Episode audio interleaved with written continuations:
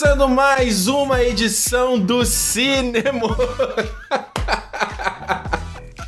Deu, deu um estalo ali, né? Acorda, acorda. Pô. Acorda, menino! Começando mais, mais uma semana, mais uma edição do Cinemou, a sua terapia semanal cinematográfica, meus queridos. Tô aqui, sou eu aqui, Ricardo Rachel! Ranch! Ranch! E com meu camarada? Alexandre Almeida, quase surdo, depois desse. Começando do nosso amigo aqui, mas. Tudo certo, conseguimos, Ricardo, conseguimos chegar aqui pra gravar, né? Ah, é, semana passada a gente não teve cinemou, aí até que não. não você nem sentiu nem Quem nem sentiu falta, essa é a verdade. Não, teve gente que sentiu falta. O rapaz falou lá no, que o dia foi até mais cinza dele. Eu achei, achei poético. porque a gente nevou pra cacete aqui em Vancouver e. A gente não conseguia se encontrar, não. Eu tive dificuldade para voltar para casa do trabalho. Eu falei para Alexandre, meu filho, não vem para cá que não, não vai dar certo. Alexandre, estamos aqui hoje para um programa especial, hein? Primeiro programa especial. Programa especial por quê? Fala pra galera o tema do programa de hoje. Hoje nós vamos falar, começar o nosso especial sobre Christopher Nolan. Olha aí. Mais um God. Nolan God. é o nosso panteão do cinema. E para começar, claro. São os novos deuses. Os novos deuses. É, tem os deuses antigos do cinema, tem os novos, né? Zack Snyder, Nolan. Zack Snyder, Nolan, Ryan Johnson. Vai lá. E aí, para começar com o pé direito, escolhemos aí a trilogia The Dark Knight, o Cavaleiro das Trevas. Essa é a hora que eu sinto falta do cinema não ter, não ter musiquinha de fundo, que a gente já começava o ban, han, han, han, han. Enfim, por isso que eu mandei logo Rachel! tu não pegou, né? Ah, não peguei. Eu falei, Ricardo, Rachel! boa, boa, boa. Eu achei boa. que você ia emendar, mano. Fala aí, how about a magic trick? Alexandre, how about a magic trick? Ela Almeida. Gente, olha só, então é isso mesmo. Isso o Alexandre falou. Vamos falar sobre os três filmes da trilogia. O Cavaleiro das Trevas, um grande clássico aí do Nolan, em aquecimento para Tenet. Tenet. Que estreia... Em julho? Que dia de julho? A gente ah, não pegou, olha aí. Então, até julho, pelo menos acho que um programa por mês, né? A gente Isso. vai ter um programa dedicado a Christopher Nolan. Vamos, a ideia aqui do cinema é fazer uma coisa diferente de outros podcasts. De vez de pegar uma edição inteira e falar sobre o Nolan e dar aquela passada sobre todos os filmes, o cinema ele tem essa coisa de ser, né? Como eu brinquei aqui, né? A nossa terapia semanal, nosso encontro semanal. Então, é mais legal fazer a biografia e contar o trabalho do cara através dos filmes dele, entendeu? Então a gente começa aqui com os três do Batman, depois a gente vai, vai misturar o Following, o Amnésia, o Insônia, e mais pra frente, a Inception, né, a Origem vai ser um filme, um podcast um dedicado. Então, Interstellar, é. É, então até lá, porque a gente tá, nós estamos muito empolgados aqui para Tenet. Dia 16 de julho. 16 de julho. O Alexandre lembrou da memória dele aqui, enquanto eu, eu falar. lá do HD. Exatamente. Olha só, lembrando sempre, se você chegou agora aqui no Cinemou, Cinemou toda sexta-feira, se você tá ouvindo aí no Spotify, já Clica para se inscrever no podcast para você não perder uma próxima edição. Uh, e lembrando também de seguir a gente no Twitter e no Instagram. Cinemou Podcast, a maneira não só de você saber o que tá rolando, a gente até avisou justamente né, desse problema da neve, a gente avisou nas redes sociais, mas também de mandar mensagem pra gente, né? A gente lê aqui a partir de feedbacks, as mensagens da galera no final do programa. Então, se você quiser mandar a sua mensagem, seja sobre esse, esse programa aqui do Batman, você já vai lá, faz pelo Instagram e pelo Twitter também. No Instagram você pode até mandar mensagem em áudio. áudio que a gente põe para tocar aqui no final. Certo? Certo. Correto. Alexandre. Batman, a trilogia The Dark Knight. Eu vou dizer o seguinte, cara. Hum.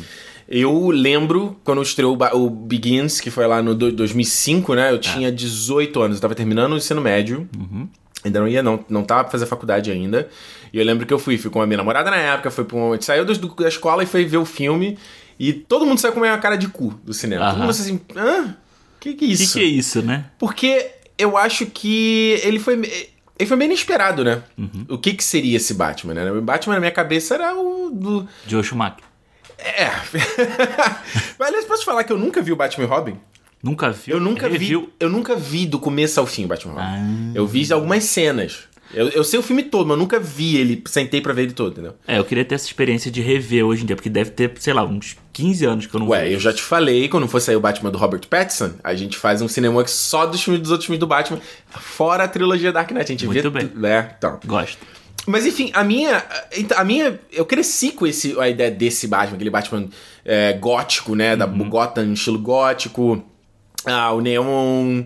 Aquela estética. Então quando eu cheguei aqui pra ver essa coisa que era super pé no chão Ah. e real e factível, eu. What? Uhum, Esse cara, eu, eu nunca tinha visto o Christian Bale. Falei, quem é esse maluco, sabe? É, eu também não. eu Nem, assim, ele já tinha feito Psicopata Americano, mas eu nunca tinha visto o filme. Tem. Pare do Sol, quando ele era, ele Ah, era adolescente. ele era Eu moleque Foi o primeiro filme que eu vi dele. É, eu também. O Christian Bale foi assim, o cara que falou. Cara, o Batman Begins foi o filme que. Foi o primeiro filme assim que eu lembro de ter acompanhado na internet a produção. Ah, é? Sabe, tipo- Caramba. Saiu foto de bastidor, ou saiu.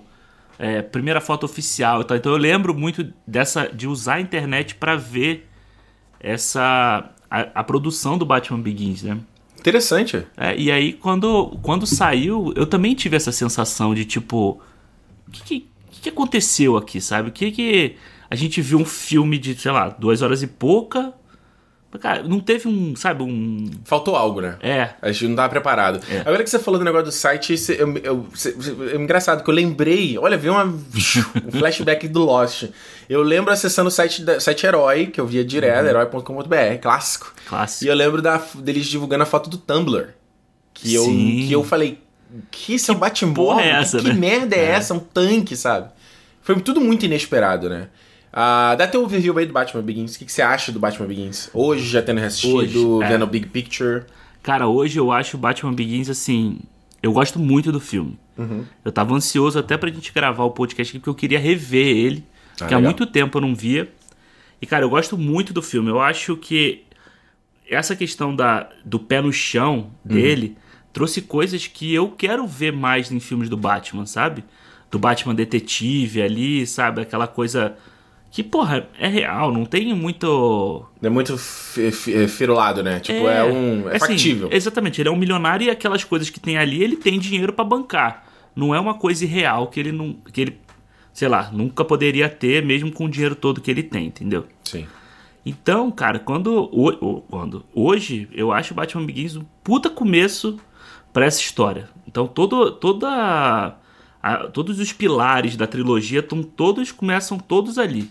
É, total. Eu acho interessante desse filme que ele foi o primeiro que contou a origem do Batman, né? Porque, porque se você vai lembrar a- o Batman lá do Tim Burton, que foi essa reinvenção, Aham. né? Melhor, já tinha rolado uma reinvenção do Batman nos quadrinhos, né? Mas no live action, Ah. era, a memória que tinha era do da Adam West e foi a primeira, foi aquela choque, né? Do Michael Keaton ali e tal. E aquela cena do Batman no começo que tá os malucos no, numa viela e ele Isso. puxa.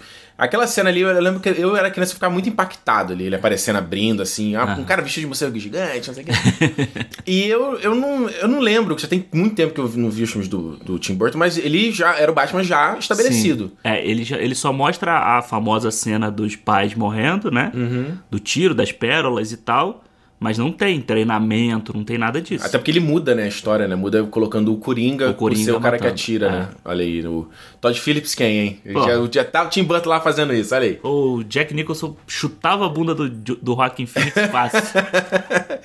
Eu acho interessante uma coisa que eu acho que o, então a primeira coisa que me causou estranheza foi essa estética pé no chão, assim, Aham. real. Isso me porque ele o, acho que se a gente for parar a pensar aqui, talvez eu esteja enganado, mas acho que não. Os filmes de herói que a gente tinha naquela época, 2005, ainda era tudo muito Ruim. era muito era era, era meio B, ele tinha uma cara meio de B, filme É, B, sabe? Porque assim, tirando Homem-Aranha e X-Men, Uhum. o resto era tudo muito fraco. É, pois é, esse ano já tinha, já tinha tido Homem-Aranha 2, né? Que pra mim é o melhor filme de É. herói já feito. Homem-Aranha 2, já tinha sido em 2004. Pode crer. Mas ele ainda era, como é que eu vou dizer? Mesmo eu gostando ali do Homem-Aranha, ele fala sobre né, temas muito humanos, ele ainda tem uma cara de filme de herói. É meio canastrão, assim, né? Meio. É, tipo o Dr. Octopus ali. entendeu? Isso é muito. É. E aí, nesse aqui, nesse aqui, ele parece um filme mesmo. Ele não parece que é um filme de super-herói, entendeu? Sim. Então isso acho que dá um pouco da estranheza, porque o, a estética de filme de herói, que a gente vê muito na Marvel, acho que a Marvel sabe balancear isso, Aham. que ele sabe fazer aquele espetáculo quadrinesco Sim. e ainda ser um pouco pé no chão. Enquanto a estética do Nolan era não. Você ainda tem um evento, mas dando aquela avançada lá pro Dark Knight Rises, Aham. é lá do, do Ba- The Bat voando e tal, ainda de um jeito muito pé no chão, entendeu? É, eu também acho. Eu acho que tudo, tudo no filme dá essa impressão, desde o momento em que eles passam a usar a locação real Uhum. pro filme já te dá essa coisa, porque a gente vê, sei lá, Homem-Aranha. Aquela Nova York ali, quando ele tá na rua é real, mas qualquer outro momento é, é É. muita computação, entendeu? Então quando o Batman vai pra Islândia pra, pra fazer aquele treinamento lá, porra, os caras estão no gelo, os caras estão com aquela sensação. Então você é muito cru pro que É. a gente estava acostumado com aquela, aquele colorido do Homem-Aranha. E mesmo os X-Men usando roupa de couro, ele também era um filme mais colorido, também era um filme muito mais quadrinho do que o Batman. E mais pobrinho também, né? Mais é, pobrinho. né? É, o primeiro X-Men, então, quando a gente vê hoje em dia, ele é bem assim, tipo, a Fox, beleza. Toma aqui esse dinheiro, mas não, é não acredito pobre. nessa porra, não, entendeu? É. O que eu acho, eu acho que aí mais uma vez falando também sobre foi um período interessante de transição nessa época. Eu lembro que né, nesse dali 2000, eh, 2005, 2005, né? Eu tava ali com 18 anos, como eu falei. Era a parte já de começando a virar virar adultinho e tal, e teve muito dessa minha transformação também sobre cinema. Aham. Sobre saber ver filme. E, tipo, eu comecei a ver muito filme que eu supostamente deveria gostar e eu não gostava porque eu não tinha entendido. E o Batman Begins é esse exemplo, porque não só isso que eu falei da questão da estética, mas a questão da linguagem também. Era uma linguagem mais adulta do que eu tava esperando. Não é linear o filme, O assim. filme não é linear, eu quero Ah. começar agora. Ele não é linear, e isso já foi uma coisa que eu estranhei muito do começo, assim, entendeu? Eu não tava, não tava acostumado a ver esse tipo de filme. E ele não começa do Batman já, do, do Bruce Wayne como Batman, né? ele começa num, num, nele ali treinando, Aham. e ele vai pra trás, né? Então ele não. Não é como se ele tivesse já Batman lembrando do começo, Isso. né? É sempre assim, quando o, o- quando o cara pergunta pra ele, é, do que, que você tem medo? E aí ele volta pra te contar um negócio. É. E aí como é que é isso- a sua relação com seu pai? Volta e não sei o quê. Why Então- do we fall? É, então, eu acho que ali a gente já tem muito da estética do Nolan, inclusive, do que ele foi fazer na origem, depois, sabe? Do que, que é, é um filme que tá te contando um negócio aqui, mas aí ele, ele te mostra um flashback no meio da cena. Uhum. Então ali já tem um pouco dessa estética que depois ele vai usar no cinema dele todo, praticamente, né? Todo. É, eu acho isso é uma coisa que virou pra mim a marca do Nolan. Porque eu lembro quando eu comecei a ver o Dark Knight e aquele começo dele do banco. Eu lembro. eu- não, não só do banco, aquela parte que ele vai do Lao, vai pra China. Aham. Ele pula de uma hora pra daqui a É. pouco ele, posta, ele põe um take de dois segundos de uma outra parada. E eu lembro mais uma vez, ainda eu não tava pronto, eu tava ainda aprendendo a ver Aham. filme, entendeu? Eu falei, cara, mas que bagulho esquisito, cara. Para. E, e- e hoje eu acho isso, é o que você falou. Eu acho isso extremamente interessante. Sim. E é uma linguagem dele meio frenética, né? É o, o sei lá, tem um setup ali no ambiente e a cena é, são lá 5 segundos. Sim, em é. dois takes o ali que ritmo do usa. filme não para. O do Batman Begins, então, que ele tem que mostrar essa criação do Batman, né? A criação do. A parte que eles estão ali, que tá ele com o Alfred numa cena, ele com o Morgan Freeman na outra. Então ele mostra ele testando a orelha aqui, ele testando o carro ali. E É. fica sempre esse jogo de um lado pro E uma vai outro, costurando na outra, né? que é muito interessante. E às vezes ele, ele, é, ele tá na cena A, aí ele mostra um flash da cena B, aí volta pra cena A, aí mostra um flash da Uhum. cena C, aí volta pra cena B, e, e- e fica pipocando. E É. Isso, isso eu achei muito foda. É, e ele faz isso até o final, até o Dark Knight Rises, por exemplo, quando ele. ah, quando o, o- o- ele vai se sacrificar e o, o, Gordon pergunta pra ele: Ah, eu nunca perguntei qual a sua identidade, mas eu quero saber quem é você. É. Ele fala: Ah, a pessoa pode fazer até uma bondade como colocar um casaco lá no- Casaco numa criança. Aí ele tal. corta pra cena do Begins que não foi usada. Dele, dele colocando o casaco no Bruce Wayne criança. Uhum. Assim, por dois segundos. É um, é um, se você piscar, você não viu. É. E isso eu acho. E você falou mesmo. E é engraçado você pegar esse filme de 2005, 2006, que ele faz o grande truque. Uhum. Cara, parece que é um filme que ele fez ao mesmo tempo. Porque a- as cores são iguais, a- as- a- é tudo igual, a linguagem é igual, tudo. O, o Christian Bale tá ali. O Christian Bale tá nos dois, o, o Michael, Caine tá nos dois. A Marion Cotillard tá nesse? Não, não. É a Scarlett Não, Johansson. Scarlett Johansson, né? E a Rebecca, Rebecca alguma coisa, Rebecca Hall. É, Ela que isso, faz a mulher do- isso, é. isso, isso. Então isso, isso eu achei, a- a- achei, achei que foi muito interessante na época. Outra coisa que me chamou a atenção revendo esse filme foi que eu acho que esse filme aqui foi o que abriu a carreira do Liam Neeson, depois pro Busca Implacável, pro... É. Porque esse filme aqui, foi, ele foi um de ação do Bruno, e ele É. tá muito foda. Tá. A hora que ele tem que lutar de espada ali com o, com o Christian Bale, é tipo, é bem. Mind your surroundings. É, você vê tipo, que, é, que é ele ali, né? Não é dublê nem nada disso fazendo o negócio. Acho que é, é, fica É. bem legal ali. É. o- o- eu acho assim. Eu não entendo muito bem até hoje como é que a Warner garantiu um elenco desse pro Nolan num filme Não. tão pesado como esse, porque É, antes pra- disso ele fez o quê? Fez o Insônia. Com Ele o Patino e, o, e o Robert Williams. é só, não, e o, E o o Amnésia. Amnésia que é, porra, que é com a Karen Moss pós Matrix ali que ninguém E ligava o pra Guy ela. Pearce que, que também pagou um misto com coca pra ele. Exatamente. E assim, pra mim a grande força da trilogia inteira Uhum. é o elenco. Concordo 100%. São, cara, são pessoas muito foda. O Christian Bale é muito bom, sempre Sim. foi, assim. Mas aí você vê o Gary Oldman fazendo o Gordon, a, a, a caminhada dele ao longo desses três filmes é fantástica, assim. Eu acho o Gary Oldman, pra mim, ele podia até voltar pro filme do Robert Pattinson. Sério? Porque eu acho ele Ele é sensacional. muito bom, né? E aí tem, você tem o, porra, Morgan Freeman, Michael Caine. É. Aí você pega uns Porra, filmes... o Michael Caine como Alfred, puta, eu vou falar mais, mais pra frente, mas ele é fantástico. Ele é fantástico. Você tem, porra, aí dos outros filmes começa a pipocar mais um monte de gente. E é engraçado porque você pega esses atores, né? Por exemplo, o Gary Oldman, pra mim, ele passa austeridade, ele passa a coisa da nobreza do policial, entendeu? Aham. Ele, ele tem um pouco essa Sim. vibe, sabe? É muito bem escalado ali. É, né? muito bem escalado. Ah, O Morgan Freeman, ele passa a vibe do mentor. da sabedoria. Da sabedoria, é o cara que ele vai te mostrar os caminhos. O Michael Caine, ele passa acalento. É. Ele total. passa a vibe de, daquele teu vovô, aquele cara, sabe? Porra, que, eu vou naquele maluco ali que ele vai ter uma palavra pra mim, entendeu? Uhum. É. E é, é foda, né, você ver isso. E tem a escalação nesse filme aqui que, que não deu muito certo, que foi a Kate Holmes, né, como a... Sim. A... Como é o nome A dela? Rachel. Rachel, Rachel, porra, falei no começo de dizer, Rachel! É. Que foi reescalada depois. Eu não sei o que aconteceu, ela não quis voltar. Eu acho que ela não quis voltar. Se eu não, se eu não me engano, não me lembro Pra direito. fazer mas, o que, Kate Holmes? Nada, né? Ah, sei lá, nada, né? Casa... É porque ela tava casada com o com Então, Tom Cruise, ah, né? então foi uma época compl- complicada pra ela. É.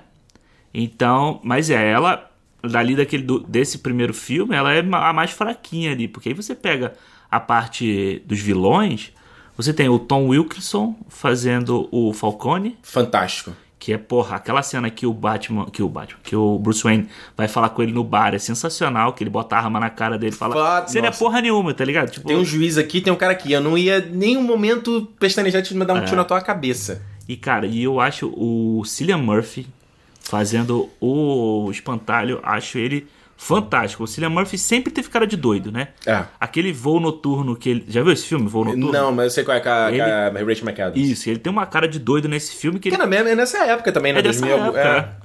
E aí, anos 2000. hoje ele tá bombando aí, todo mundo fala dele no Peak Blinders, né? Blinders, é. E aí, depois ele voltou pra... Fez, fez o Inception com o Nola. É. Ele... O que mais ele fez? Ele fez mais filme com o Nola. O. O Dunkirk. O Dunkirk, é. Acho que nesse no Tenet ele tá também. Também? Acho que ele tá, cara. Ele sei. Não, e ele volta nos três filmes do Batman também. né? Sim, ele aparece sempre. A, a Renata falou pra mim assim: esse cara tá aparecendo de novo no último. Ela, o que, que esse cara tá fazendo aqui de novo, porra? E aí no último ele tá com o terno desfiado. aqui, Desfiado, de Que é muito legal. Aquele, É. aquele E isso foi uma coisa muito doida. O Espantalho era um vilão que eu não tinha. Porque, lembrando, assim, quem não, não conhece, eu já falei isso muitas vezes no canal, mas Uhum. a galera aqui no podcast talvez não saiba. Eu não sou leitor de quadrinhos, né? Eu não, nunca tive saco de ler quadrinhos, acompanhando essas histórias infinitas. Aham. Pra mim, história pra mim tem que ter começo, meio e fim, entendeu? Graphic novel, né? Tem que ser graphic Graphic novel e mangá. Mangá, eu gosto de mangá, é isso, que o mangá o tempo passa. Ele pode ser o mais longo que for, mas ele Aham. tem começo, meio e fim. E isso eu gosto. E o quadrinho eu nunca tive muito saco. Então, esses personagens eu tenho conhecimento dos desenhos, dos jogos, né? São de, de- dos filmes, de outros universos, né? E o Espantalho era um que eu não, não conhecia. Então eu achei ele muito esquisito. Eu juro que a prime... eu lembro que a primeira vez que eu vi, eu não entendi qual era o Esp- Espantalho. Eu lembrava dele do desenho. Tu vê como eu era burro. Hoje em dia eu vejo e falo, caralho, tá tão óbvio. Mas quando eu era mais novo, eu não entendi porra nenhuma vendo. Eu lembrava dele do desenho, aquela animação clássica. tinha no desenho? Eu não lembrava. E assim, mas eu acho que isso é uma coisa também que também causa estranheza na gente. Hum. É que quando a gente vê o filme do Batman, Uhum. a gente ia estar esperando quem? Coringa, Pinguim, Sim. Os famosos. Aí você vê um filme que tem o Rise Al Ghul. Que, quem é, quem é Porra, esse meu cara? irmão, se você falar pra qualquer uma pessoa assim, quem é Batman, a pessoa sabe. Mas quem é Rise Al Ghul, a pessoa não sabe. Ah. Espantalho, ninguém What the sabe. fuck? E o Falcone, que E- também se só se você ler, porra. E eu lembro, eu lembro que foi, eu lembro saindo do cinema, fui vendo Carioca Shopping. Olha, Olha aí. aí. Carioca Shopping você conhece. Quem é do Rio conhece. eu lembro da gente saindo e eu, eu, eu fiquei assim, acho que deu uma coisa de, pô, eu queria ver esses vilões clássicos e eles não apareceram também. Mas não, acho que o que o Nolan fez, olhando agora em retrocesso, foi, foi muito acertado, sabe? Não era o momento de você já atacar um Coringa ali, sabe? É. Uma coisa dessa. Porque você. A, o, a intenção dele era contar a história do Bruce Wayne paralelo com a história de Gotham. É. Que Gotham, eu acho isso muito legal nos filmes do Nolan, que Gotham é um personagem do filme, sabe? Uhum. Você tá acompanhando Gotham bonitinha na época do pai do. do Aquele trem ali, com né? aquele trem e tal. Aí ela desce no fosso assim mesmo, se fode pra caralho. Vira uma. Porra, Uma favelinha. É. É. Tem o submundo, tanto que tem aquela ilha que depois acaba, né? A, como é que é o nome? Tem uma ilha? É a ilha onde é, onde é a favela que, que começa a explodir a, a água. Aquilo é é, numa ilha? é tipo uma ilha, tanto que tem a ponte, que o carro pula de um lado pro outro. Ah, pode crer. E aí depois eles, no, no, no próximo filme, no, no Cavaleiro das Trevas, eles dizem que, que acabou ela. Que foi desfeita. É, por causa daquele... É, eu acho que de todas as Gothams, é- a do primeiro filme era a que me chamou mais atenção, de todos os três. É. Porque depois ela vira só Chicago. cidade. É, Chicago. E em Nova York, depois na- no terceiro filme é Nova York. É Nova York também, né? Que é onde eles É. filmam. E eu acho que isso é uma coisa que, se acho que foi de tudo, assim, que eu não gosto da- da- desses filmes do Nolan, é isso. Uhum. Porque eu, eu sou mais da vibe do Gotham Gótico. do Gotham Gótico, entendeu? Ah. Eu só gosto mais disso. E até citando, né, que o, o- nesse, durante essa trilogia veio o jogo do- da série da Arkham, do Sim. Batman Arkham, né, dos Ah. videogames. Chegou a jogar? Joguei o segundo. É, o Cara, que são jogos inacreditáveis, assim, pode ser um pouco exagero, mas eu amo esse jogo, a série do Batman, do... do e... o- primeiro saiu justamente quando tava... Foi no ano do Batman, do Batman Dark Knight. É, tanto que as pessoas quando falaram que ia ter, primeiro que ia ser o, o Ben Affleck, ia fazer o, o The Batman e agora o- vai ser o Matt Reeves, muita gente pedia pra adaptar o, a história do Arkham, né, da, do É. jogo. É que no primeiro jogo eles ficam presos dentro do Arkham, tem, É. tem os vilões e tal. Mas o que eu gosto muito do jogo é a estética do, de, de Gotham, Sim. a música. Eu tenho essa vibe que eu torço muito pro que o Matt Reeves traga de volta. E como eles estão falando que também tá filmando na Europa, né? É, em Glasgow, né? É, então eu tô, tô aí, pode ser uma coisa é, é diferenciada aí, pode ser interessante. É, eu acho legal a mistu um pouco da mistura, sabe? Muito gótico, que nem do, do Tim Burton. É too much também. Eu acho que não funciona muito bem hoje. É, sabe? fica muito irreal, né? É, mas eu acho que se você pegar, assim, os ambientes mais antigos e tal, eu acho legal. Um, porra, um salãozão, tipo, que nem a cena do Coringa, do filme do Coringa, que tem a, Hum. o cinema Ah, sim. lá, que tem umas coisas mais antigas. Uma assim, arquitetura antiga. É legal, acho bacana. É. Mas só o góticozão acho que não funciona muito, não. Uma coisa que eu achei legal que ele adaptou, a gente falando dos vilões aqui, falando do Raj Al Ghul, né? Ele, que no, no jogo, eu lembro, no quadrinho não tem como dizer essa, essa referência. Mas ele era imortal, né? Tinha o Uhum. É. negócio do, dele rejuvenescer na fonte da juventude. Era uma coisa muito Sim. viajada, sabe? é? E a maneira dele adaptar isso aqui foi fazer ele fingir, né? Ele, ele, ele, ele não, ele esconder a identidade dele. Isso. Que você acha que quem é o Raj Al Ghul é o, é o Watanabe. Ken Watanabe. É. Até você revelar no, mas no final mesmo do filme, que é É. o que é o Liam Neeson. É, e E que é muito legal que ele usa como. é, é, Como é que ele fala? Deceiving, né? De- Deceiving is your weapon. Né? É, Tipo, que ele vai. né, E aquela coisa de sempre. O Raiz Al Ghul tá sempre vivo, porque vai sempre um passando pro outro. Ah, Se o, o Ken Watanabe podia ter sido um Rise Al Ghul e ele passou pro. pro, pro era o segundo em comando. Se você morrer, É, eu viro. É exatamente. interessante, eu não tinha pensado nisso, hein? É, e o Raiz Al Ghul é imortal nesse mundo do Nolan, porque ele tá sempre passando. Que aí no The Dark Knight Mas eles Rises. abordam isso no filme? Porque eu não peguei isso no filme. Não, eu acho que fica meio. Mas eu achei legal essa interpretação. Porque no final, a, a Thalia, lá no último, a Thalia fala: Eu vou completar as coisas do meu pai, entendeu? Então você vai estar sempre. Uhum. Tem sempre um maluco te seguindo pra passar. Do League of Shadows, É. né? A- Liga das Sombras. Eu acho. Eu, então, esse, esse aspecto do pé no chão, que depois virou uma puta tendência né, dos filmes e pavimentou, influenciou filmes, filmes da DC depois, essa coisa de tudo ser explicado, né? Tem uma É. razão por trás. Então, o traje do Batman, ao invés de ser o Colan, agora é um traje tático. é, o, o, tan, o Batmóvel. Então, pô, porque é. o Batmóvel, se a gente for ver do lado do Tim Burton, ele não ele é uma limusine, né, cara? É, ele não tem. Ele zero Como é que ele faz curva? Zero. Ele não consegue fazer uma curva fechada. Ele não joga um ganchinho pra fazer a curva? Ah, é verdade, ele amarra num poste pra fazer. Aí se não tem um poste, o cara bate. Cara, o, tan- o, o Batmóvel do, do filme do Batman e Robin é tão cagalhado que eu vi Caralho, o né? making off dele que os caras falando assim, felizes, assim, olha que porra de ideia que a gente teve, que o pneu do Batmóvel, ele colocou o símbolo do Batman no Sim, pneu. eu lembro disso. Seu vagabundo, se ele tá andando, pra você saber onde ele foi, ó, o Batmóvel foi por aqui, ó. Cara, não faz nem menor sentido. E o carro do- e o Batmóvel do Batman ainda tinha neon, né? Neon Não, fumaça de gelo seco. É, e quando ele passava na rua, a, a asa, né? Aquela asa que fi- ficava balançando assim. Cara, né? Não faz, Bizarro. mas é- esse aqui não, esse aqui é um tanque, né? Um, um tanque, tanque. De, de, de guerra, né? Ali. É, e ele é todo preparado. E aí, mais uma vez, o Nolan tem uma explicação do porquê aquele carro existia, que eles usavam pra jogar o cabo da, de uma ponte pra passar de um lado pro outro, então eles usavam aquele. Então tudo ele, ele vai se explicando pra tornar aquilo real, né? E, e a própria explicação de, de, de como a Wayne Enterprises tinha isso, né? Aham. De que eram os investimentos militares da empresa, e era um departamento que ficou jogado pro canto, e o Fox tá ali porque ele foi um cala-boca que deram pra ele, porque não tá em atividade. Então, como ela tá debaixo do capô ali, você vai conseguir pegar essas porras É. sem ninguém saber, né? Que inclusive a gente não falou aqui, mas tem o Rutger Hauer também, é né? isso que eu ia falar agora o também. Roy Batty, É. que faleceu ano passado. Pois é. E tem o, o- Eu acho engraçado é que o primeiro, o Batman, no Batman Begins, Hum. ele lembra o, o Batman do Tim Burton, aquela coisa do não mexer o pescoço. É. Ele vira pra falar com a Rachel, ele vira o corpo inteiro assim. É. Então, é, eu ainda tem isso, ele ainda tá se adaptando pra encontrar. um- Quando o Alfred fala pra ele assim, ó. Que ele bate e quebra o capacete, né? A parte de cima da máscara. Uhum. E aí o Alfred fala pra ele, ó, tenta não cair de cabeça. Né? Porque, tipo, ele tá. Não é ele não pegou o traje pronto, vestiu Não. e tá, tá ali, entendeu? Ele vai adaptando. Acho E aliás, foi bom isso que você falou, porque tem uma coisa que eu gosto né, nesses filmes, eu lembro quando a gente teve essa. é, alguns anos atrás, né? Principalmente quando na época de Batman vs Superman e.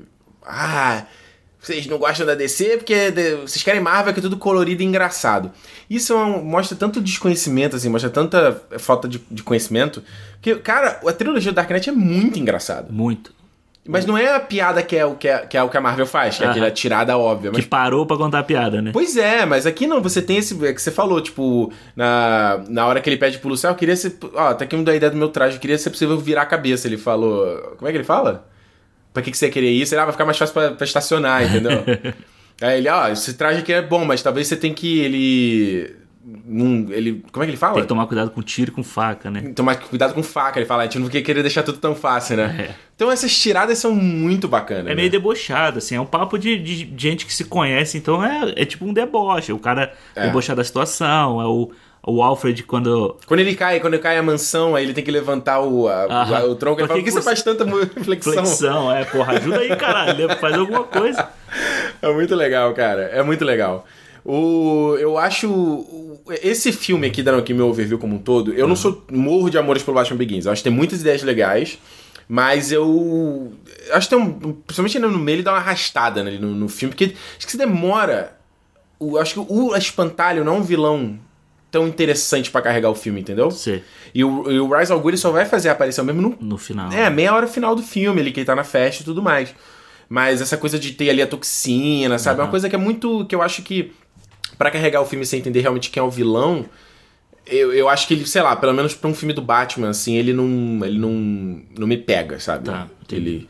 Ele ele fica muito, na boa parte do tempo ali, pegando os bandidos, a, a máfia, não sei que. Polícia, Fala, Puta, caralho, que, que porra é essa, cara? Que filme é esse, cara? Tipo, Mas Batman, é nunca vi o Batman lutando com esses caras. E é muito, é muito Batman ano 1, né? A, a história em quadrinho do, do Frank Miller. Tu chegou a ler? Tem, eu tenho em casa, se quiser eu posso Olha aí. Tô, tô com esse filho aqui, não li Ah. ainda. Entre a foice e martelo do super-homem, tá aqui do lado aqui, não li ainda. Ah. E, é, não, e tem muito isso, sabe? Do Batman começar a fazer uns, umas coisas menores e tal. Então o Batman nessa, nessa história ele falha, Uhum. em várias, faz um monte de merda também. Então é o Batman aprendendo a ser Batman. É, isso sabe? é legal pra caramba. Que eu acho legal. E eu acho, eu tenho quase certeza, olha só, né? Uhum. Tenho quase certeza que eles vão abordar isso no Batman novo. Porque o Robert Pattinson é um cara novo, sabe? Ele é um cara que. Ele não tá na mesma idade que o Christian Bale na época que ele fez o Batman? O Batman? é, o o Robert Pattinson tá com 33. Mas ele tem cara de mais novo, né? Ele tem não, cara não, sim, moleque. sim, mas eu o acho que eles Christian têm mais ou menos nessa- a mesma idade. Ele tava né? nessa mesma idade na época, Ah. né? Então.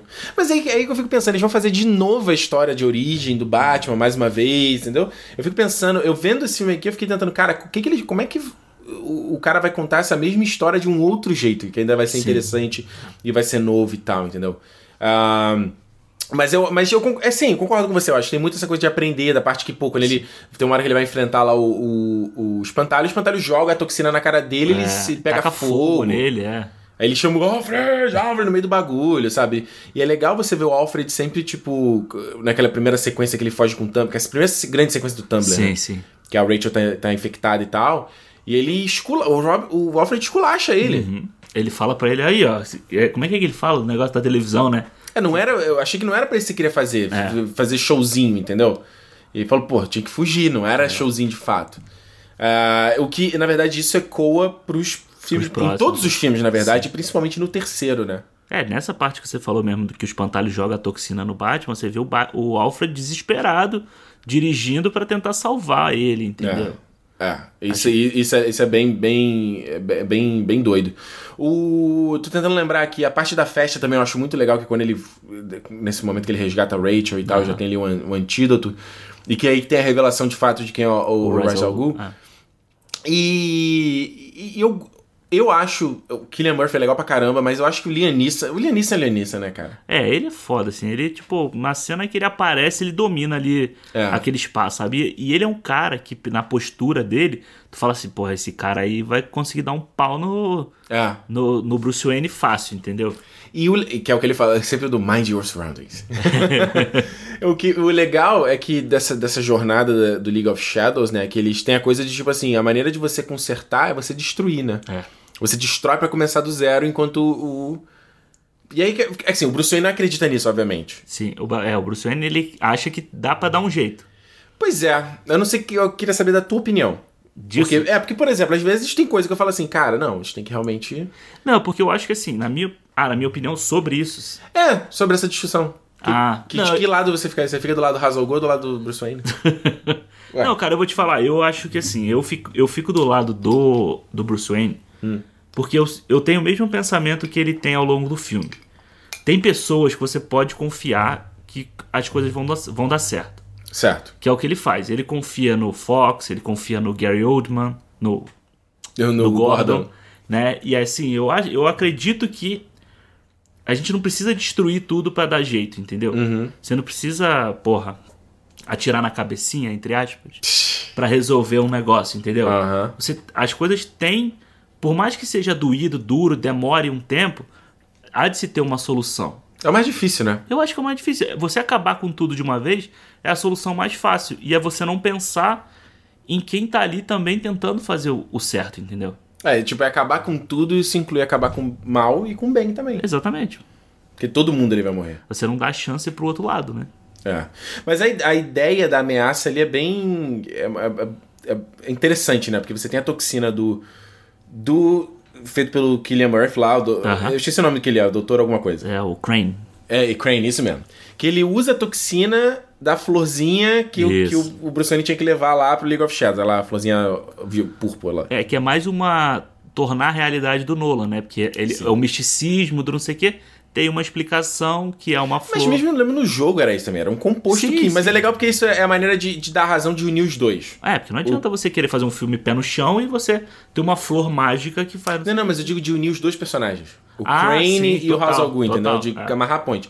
Aí você tem o item lá, o, o, a- o aparelho lá da Wayne Enterprises que evapora o bagulho instantaneamente. Usado em guerras e tal, que eles falam. Exatamente. Então, a, o plano do cara é espalhar a toxina e fazer as pessoas se matarem, cara. É. Que era o. Agora eu lembrei aqui do. Qual, o, Kings, o Kingsman que faz o isso? Kingsman. Kingsman que tem isso, né? Que eles têm um bagulho que a galera se mata no É, casamento, todo né? mundo fica doido e sai se matando. E sai se matando. E que é- eu acho. Uma das cenas que eu gosto, né? Que você tem aquele, aquele momento que tá o, o Joffrey, Joffrey Baratheon e a, Ah, é. a Rachel, né? E aí o cavalo com o olho vermelho piscando. E aí ele, o Batman tá voando e aí você só vê aqueles dois. Né? É, é bem legal a maneira como ele faz isso, né? Que é, é bem uma, uma homen- homenagem do Nolan, assim, uma referência do Nolan do, do espantalho. Se eu não me engano, se é, no- é no desenho. Ou no quadrinho também, porque eu, não, eu não nunca li nenhuma história do espantalho no- nos quadrinhos. Do cavalo que soltava fogo pela, Pela narina? pela, pela narina. Caramba. Eu tenho quase certeza que isso tem no, no desenho também. Caramba, não, aí, não sabia disso. É. O, e aí a gente. né, A ameaça desse filme aqui, ele vira uma ameaça igual de. Que é. Que é bom, você, você assume que é um problema ou não, que é a coisa da bomba relógio, né? Todos Aham. os três filmes têm esse fator da bomba É relógio. verdade. E nesse aqui é o lance lá do trem e acertar o- a base ali da mansão Wayne e espalhar a toxina, aquela porra toda no final. É. E o Batman dá um migué pra, pra matar o Hazal Ghul sem matar, né? Exatamente. É. Só joga ali, ó, a culpa não foi minha, pux, abre a asa, sai voando. É. e- é muito engraçada a cena toda do Gordon ali dentro do Batmóvel. É muito também. legal, né? Mais uma vez, é aquela coisa, tipo, o cara não tem noção de como dirige aquilo. Então a atrapalhada dele é totalmente verossímil, é, né? É. E o Batman Begins, eu acho, pelo menos ali, é, é Tem, uma, tem umas coisas. tem- acho que tem umas, umas ações ali que são corajosas do meu, do meu ponto de vista. Que é o fato, por exemplo, a mansão Wayne é destruída nesse filme, né? Sim. Em tudo que tá ali dentro. Aham. Ele até pega o estetoscópio ali no final do pai. Por mais que ele reconstrua a mansão depois, tipo, as coisas que estavam ali dentro, né? É. Se foi. Foi. E ele tem uma coisa que me lembra muito o Homem-Aranha 1, por exemplo, que é a coisa do. Da, da Mary Jane vai ficar com ele, e aí ele não posso ficar porque esse é meu manto. Nesse aqui eu não tô lembrado se é ela que. Ela Ela, que fala isso pra ele. que ela não pode ficar, né? É. Ela fala pra ele, quando você deixar De ser o Batman, a gente vai Batman, poder ficar é. junto, que é o que fala no segundo filme. isso. Ah, e a parada que eu acho que eu, pelo menos, saí muito empolgado do cinema. E essa que ficou empolgado, que é quando ele fala, ó. É a coisa que se fala no Guerra Civil, por exemplo, da Marvel. Os heróis ficam mais incríveis, os vilões, Os vilões também, também, ficam. Ele é. fala, a galera tá se inspirando, tá todo mundo ficando meio doido aí. E ele entrega a carta do Coringa pro Batman. É, isso é foda, porque É. eu acho que. E eu acho que os três filmes do Nolan, desse, Uhum. ele termi- eles, os três terminam jogando o filme muito pro alto. Sabe? Te, te- termina quando faz o pam Ah. no final, você fala assim: caralho, meu irmão, o que aconteceu? E aí, esse filme, essa história de entregar a carta do Coringa é. Ele fala, vou dar uma olhada. é Alexandre, vamos lá. Nota para Batman Begins. A gente vai dar nota para cada filme e depois no final você faz a, a média aí de toda a trilogia, tá? Nota para Batman Begins e o teu, teu overview. Cara, Batman Begins é um filme assim que cresce cada vez que eu vejo. Dessa vez, dessa última vez que eu vi pra fazer aqui o cinema, eu gostei mais ainda. Então continua no meu coração assim, com o espaço guardado Batman Begins. E cara, eu acho que de novo tem as estacas ali, ó, o alicerce de todo que tudo que tá vindo do próximo filme, de tudo tá ali do, do Alfred, do Gordon, do, do Bruce Wayne, de Gotham em si, Gotham, que, que porra aquela, aquela cidade tá tudo estragado ali, mas alguém tem que dar um jeito naquilo, entendeu? Assim, eu acho que o Nolan tem aquela coisinha dele de toda hora dar uma explicação, então ele explica o antídoto 52 vezes, o plano da água ele explica mais 42. Você entendeu isso que eu expliquei, É. caceta? Vai, a água vai evaporar e vai todo mundo ficar doido, tá? Tá. E, ó, mas é isso aí. Então, é só issozinho ali, é uma coisinha ou outra do filme. A, a própria é, Kate. Como é Kate? Holmes. Kate Holmes, que eu acho que é meio fraco ali, ela não, não dá o, o- a importância que o papel dela tem, sabe? De, de qual o papel dela nessa, nesse trabalho ali em Gotham. Então, a minha nota são quatro estrelas e meia. Pensou e por quê? Não tava certo sobre a Não, nota? não, não. Não, tô certo, tava certo. Era só pra ver se era isso mesmo. Ah, olha aí, eu queria atenção. O Batman Begins, eu acho que ele. É o que eu falei, né? Ele é uma coisa bacana de filme, de rever filme. Eu não entendo as pessoas que falam, nossa, eu vejo filme uma vez e acabou. Pra que eu vou ver de novo se eu já sei a história? É. Falo, ok. Eu acho legal porque ele mostra, às vezes, você vê com outra perspectiva, sabe? Com outra ótica. Então, um filme que você gostou hoje, de repente você revê e fala, putz, não é tão bom assim. É um filme que você não achou tão, não achou tão legal, de repente você vê e fala, uh, rapaz. E eu acho que o Batman Begins, depois quando eu fui ver os outros, aí voltei nele, comecei a entender essa, a estética do Nolan. Fui vendo outros filmes do Nolan também, eu comecei a entender a parada e, mais uma vez, desenvolvendo o paladar cinematográfico. Muito bem. Certo? Da mesma forma que você tem que ir lá ver um vinho, uma cerveja diferente, uma comida, você tem que desenvolver teu paladar, né? Claro. Então o cinema também tem, desenvolver o paladar. E o filme do Batman Begins também, desenvolver o paladar e entender um pouco a estética dele. Eu concordo com aquilo que, que a gente falou do elenco, acho que é, o, é o- a maior força desse filme. Ah. É o elenco, é incrível. E eu acho que pra primeira história, assim, de apresentar uma coisa diferente, sabe? Cara, pavimentou o que a gente teve. né, que- Sim. não só esse, né? Mas os outros. A trilogia como um todo influenciou a, a DC quase até agora, né? Agora que tá se desgarrando, né? É, não, mas se você for pensar que o filme do Coringa novo também é calcado na realidade, você, porra. Não é? Né? Era, meio, era meio impensável, né, em 2005, né? Sim, total. Então, eu dou pro filme 3,5. Eu acho um filme legal, um filme bacana, mas como eu falei, acho que ele demora você engatar o vilão ali. Eu acho que o, que o Killian Murphy, especialmente. é, Não, era, não é que ele tinha que ser diferente. O, o- vilão, ele era pra ser isso. Sim. Ele é mais quieto na dele, ele tá meio, né? Ele tá ali pelas sombras, entendeu? Tanto que ele volta a aparecer depois nos outros filmes nas sombras também, sabe? Sem ser esse Mastermind, né? Porque o Mastermind era o. Era o Ra's al Ghul. Exatamente, que só vai aparecer nas últimas meia hora. Isso. Então é isso, 3,5 e 4. 4,5. 4,5. Não rouba o meu meio, Ah, não, tu botou pô. meio? Eu só vi 4,5. 4, Não. olha aí. Quatro e Ok, meio. quatro e meio. Batman, o Cavaleiro das Trevas. que você tá rindo? Você ri sempre quando eu tô... Porque faz um pu ali no, no Porque tem que começar com a empolgação, cara. Batman Cavaleiro das Trevas chega aí em 2008, então três anos depois do Batman Begins. O, nesse meio tempo, como a gente falou, o Nolan fez um filme que foi o, né, o, O grande truque. o Grande Truque. o homem não para, né? Ele foi um Batman, um filme dele. Um Batman, um filme dele, isso foi muito legal. E assim, tipo, Warner, ó, eu já fiz aqui. Agora tu banca esse aqui. É. E agora eu isso- vou fazer o outro, banco o outro. Mas isso é muito legal, né? Eu acho, Eu eu acho acho. legal porque dá pro cara dar uma refrescada na- nas ideias e repensar coisas. Lembrando que o Nolan faz esses filme- filmes com o irmão dele, né? O Jonathan Nolan também, que faz, É. tá fazendo o Westworld agora, né? É verdade. E eles se separaram, né? Ele tá fazendo Westworld e o Nolan tá fazendo o filme sozinho agora, né? Que pena. É bom, cara. Vai É, variar um é. pouco, né? Deixa eles fazer coisa diferente. É, o primeiro, o primeiro, o Batman Begins é com o David Goyer, né? O roteiro, não é com o John. Ah, é. O David Goyer aí que tá na trilogia do... Do... do trilogia. Nos filmes do, Zina- do Snyder também. É, também. Man of Steel. Mas eu acho que a melhor coisa que ele fez mesmo foi o Batman ali, né? Depois ele fez umas, só umas cagadas mesmo. Só merda. Olha só, cara, esse Batman É. foi um filme que veio com muita antecipação, né? Eu acho que de. A, primeiro que a gente sabia que o Coringa ia estar nesse filme aqui, e quando escalaram Heath Ledger pra fazer esse Coringa. E aí o Heath Ledger vinha do, né, do sucesso do Brokeback Mountain, lá do Isso. Ang Lee com o Jake Gyllenhaal. Ele ganhou, não, não chegou a ganhar, mas o filme Não. ganhou, não foi? O filme ganhou. O filme ganhou. Então ficou toda aquela parada do. Cowboy gay aí, fazer o Coringa. Que eu achei engraçado quando eu vi gente falando da agora do Robert Pattinson, cara. Porra, vampirinho gay vai fazer o Batman. Cara, tu, mas você Cara, não aprende, o povo não é aprende. possível. É, o povo não aprende, assim, aí ele Fala aí também... um pouco meu donut. E ele também tinha feito 10 coisas que eu odeio em você, né? Então ele vinha de comédia romântica e tal.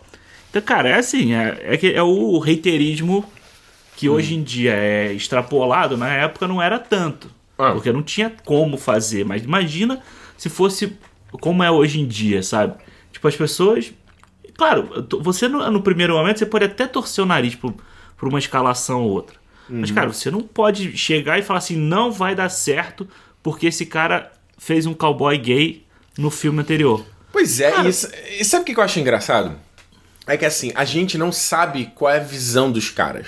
Uhum. Então, por exemplo, a gente saiu agora a foto aí um pouco dos bastidores aqui do, do lado do, do- desse filme do Matt Reeves. Aí você vê o, o Bruce Wayne, ele meio parece que o cabelo tá meio louro. Aí o Colin Farrell de Coringa parece um outro. Tu, caralho, mas tu não sabe qual é a visão. Cara, e tu não consegue enxergar nada naquelas fotos também, E né? tu, mas tu não sabe qual é a estética, entendeu? Igual Aham. quando saiu a foto da, da ca- filmar, fotografaram a Capitã Marvel no- nos bastidores também, ela tava com traje verde. Aham. Mas caralho, meu, o traje da Capitã Marvel é azul. É, mas não, a verdade absoluta tá ali na Seu hora. tá? idiota. e eu acho que principalmente foi da questão da gente também não entender o que que ia ser feito com esse Coringa, né? Porque Sim. acho que quando falava, ah, vai ter o Coringa, a gente imagina. A nossa referência é César Romero, Jack, Jack Nicholson e Mark E Hamill. o Mark Hamill desenho. Ah, Essa é a nossa, nossa é aquela coisa, né? E, porra, o- eu acho que quando eu come... Eu lembro, eu, na época eu já tava com o blog do Território Nerd na época, eu lembro que eu postei a foto do que ele saiu do. Foi a foto dele com a Meg Gyllenhaal no- na, na festa. Foi a primeira foto que saiu. E eu já li, tu já dava pra ver que era uma coisa diferente, entendeu? Ah, e aí começa a sair os pôsteres, começa a sair as imagens. E esse, eu acho que assim, independente da gente ficar aqui no discurso de sempre, né? Ah, meu Deus, Heath Ledger é incrível. Já, tu já, já sabe é, disso. todo mundo sabe que é foda pra caralho. Mas a, a, a estética, a- as escolhas em relação a esse Coringa é muito doido, cara. Tudo muito diferente, sabe? É. A- o sorriso feito de cicatriz, sabe? Sim. É, ele não ter background nenhum. Ele não tem background, cada hora ele conta uma história. Né, O Coringa do, do Jack Nicholson, ele era. Ele tinha risada mesmo por causa da, da, da cirurgia lá do, do ácido, né? É. Ele fica deformado. Aí esse foi do.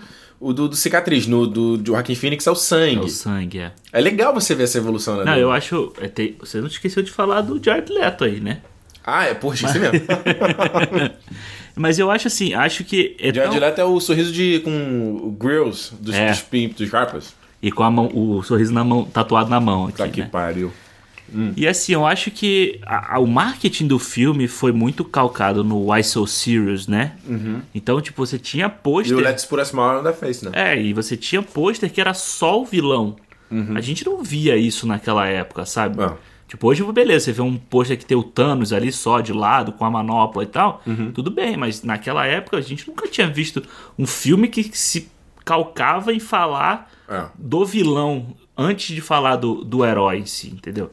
É, e o, eu- o que eu acho legal e é que o Coringa. Na verdade, o Coringa é o co-protagonista desse filme aqui com o Batman, entendeu? É, Eu claro. acho que o que faz ele ser tão efetivo pra esse filme não é só caraca, o Heath Ledger é incrível, e de fato é incrível, a gente não precisa falar isso de novo, mas de como o, o vilão, ele, ele, ele faz o herói mudar, entendeu? Sim.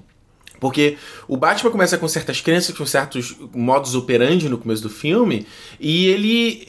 a- o a- efeito do Coringa faz ele se transformar. É. Então é o que ele até fala no final, tipo, um complementa o outro, sabe? A gente tá meio destinado a fazer isso pra sempre, sabe? É, vai ser sempre. Vai estar nesse ciclo eterno, um caçando o outro e, ele, e aquilo nunca vai acabar. É, porque no começo do filme ali você vê o, aquela grande discussão ali, né?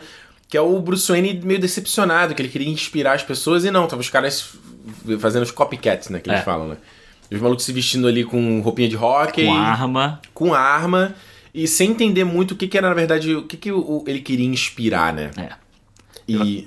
Eu acho, eu acho isso a gente até. Eu sempre na minha cabeça, sempre que eu revejo esse início, Uhum. eu faço um paralelo com a, com a história do.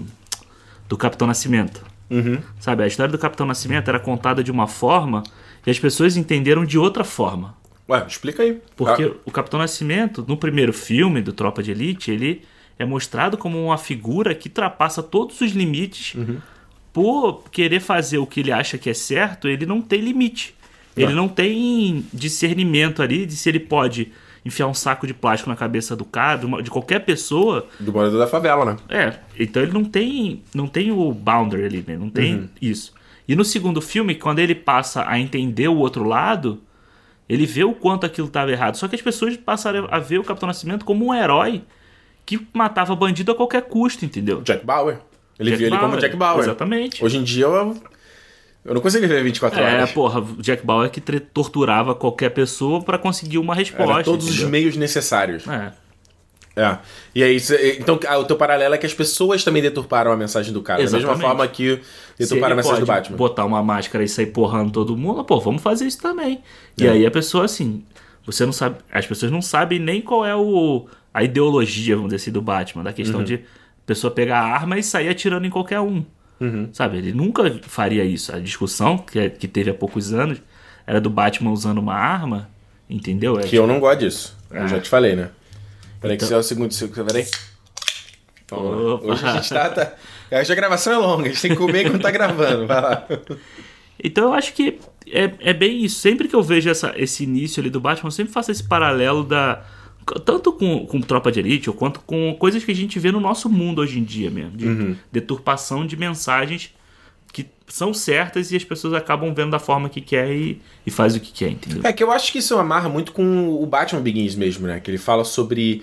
Porque a gente voltando aqui, né? O que o Rise Al Ghul queria, a Liga dos Justiça queria era queimar tudo, destruir tudo, e é Isso. isso. E ele fala: Não, é, eu quero servir como inspiração, eu quero servir como, como um ser incorruptível, né? É.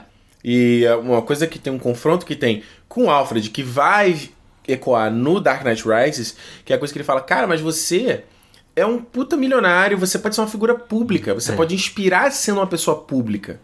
E, e isso é uma discussão interessante, porque eu acho que a gente chegou a falar isso no cinema do Coringa. Que eu falei que essa, é, no filme do Coringa ali, aquela é, possibilidade do Coringa e do Batman serem irmãos. Aham, Que eu falei, os dois são loucos, entendeu? sim. Os dois são loucos, se você para pensar o que, que o Batman faz, entendeu? E no terceiro filme ele discute muito isso. Cara, você tem recurso, você tem conhecimento. E- E isso aqui é muito mais valioso do que você sair à noite espancando gente, entendeu? Que é, é isso que o Alfred meio que deixa claro pra ele quando mostra pela primeira vez na televisão o Harvey Dent, né? É. Ele fala pra ele, ó, esse aqui é o símbolo que o Gotham precisa e você tem o- os recursos pra apoiar esse cara. É. Como Bruce Wayne, não como Batman, Exatamente. né? I believe in Harvey Dent, que era outra, outra, outra tagline do filme, né? I Exatamente. believe in Harvey Dent. Que era legal, que era a época que tinha as campanhas de divulgação de... Ai, cara, como é que fala? Hum. Aquele termo que, assim, eles lançavam um site lá, Ah, era o, era o, era o Hot Site, não? é, aí assim. tinha a campanha do Harvey Dent, tinha os vídeos e tal. Era o ARG. Era o Era ARG que se isso. chamava. Alternated Reality Gaming. Era muito legal. Era isso. moda na época. Era. É, pode crer. Eu gostava muito dos posters. Acho maravilhoso aquele pôster que eles estão nas sombras. Aí tá o, o Batirangue cobrindo metade do rosto do Batman. a a carta car- do Coringa. Que depois virou no, no pôster do Star Wars, né? Agora parando pra pensar, né? Ah, é verdade. no do- do- Despertar da Força. Ah, É, Mas sim, então, é, é justamente esse ponto, tipo, cara, você. O maluco, até ali no começo, né, que ele tá tentando se costurar. Aham. E ele tá completamente escoriado. Ele fala, cara, vai chegar um momento que você não vai conseguir fazer isso. É. Ele fala, a gente sabe o quanto você adora de falar e eu te avisei. Fala, Nesse dia, Master Wayne, eu não vou querer falar. Mas eu avisei, depois ele fala. É, é, mas eu avisei. É. Agora vamos falar aqui, cara. Aquela. a- a- eu acho muito interessante como o Nolan faz o build-up. Né? Que eu sempre falo aqui, a construção de- da antecipação. É. Todos os filmes dele fazem isso, todos, e e principalmente nesse aqui do Batman, sabe? E nesse, no começo ali, de tal assalto, tá todo mundo vestido de, com a máscara do Coringa. Aham. E tu, tipo assim, cara, quem. Que tu tá ansioso pra ver o Heath Ledger, né? É. Lembrando, né, que o, o, Heath Ledger faleceu em janeiro, esse filme estreou em julho, né? Julho, é, por ali no meio do ano. Então, tipo assim, ainda tinha essa coisa do. Eu lembro quando eu fui ver o filme também no Carioca Shopping. Olha. Olha eu, eu, eu- Cara, eu tava. eu- foi um filme que eu assisti muito.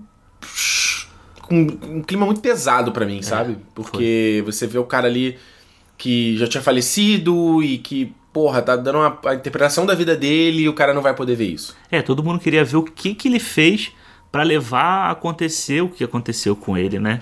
É, que não foi causado exatamente pelo papel do Coringa, né? É, Que mas, ca- foi, mas que foi muito. Foi criado uma história Foi criado uma história isso, mas no Ah, que não é a verdade. exatamente. O cara Ah.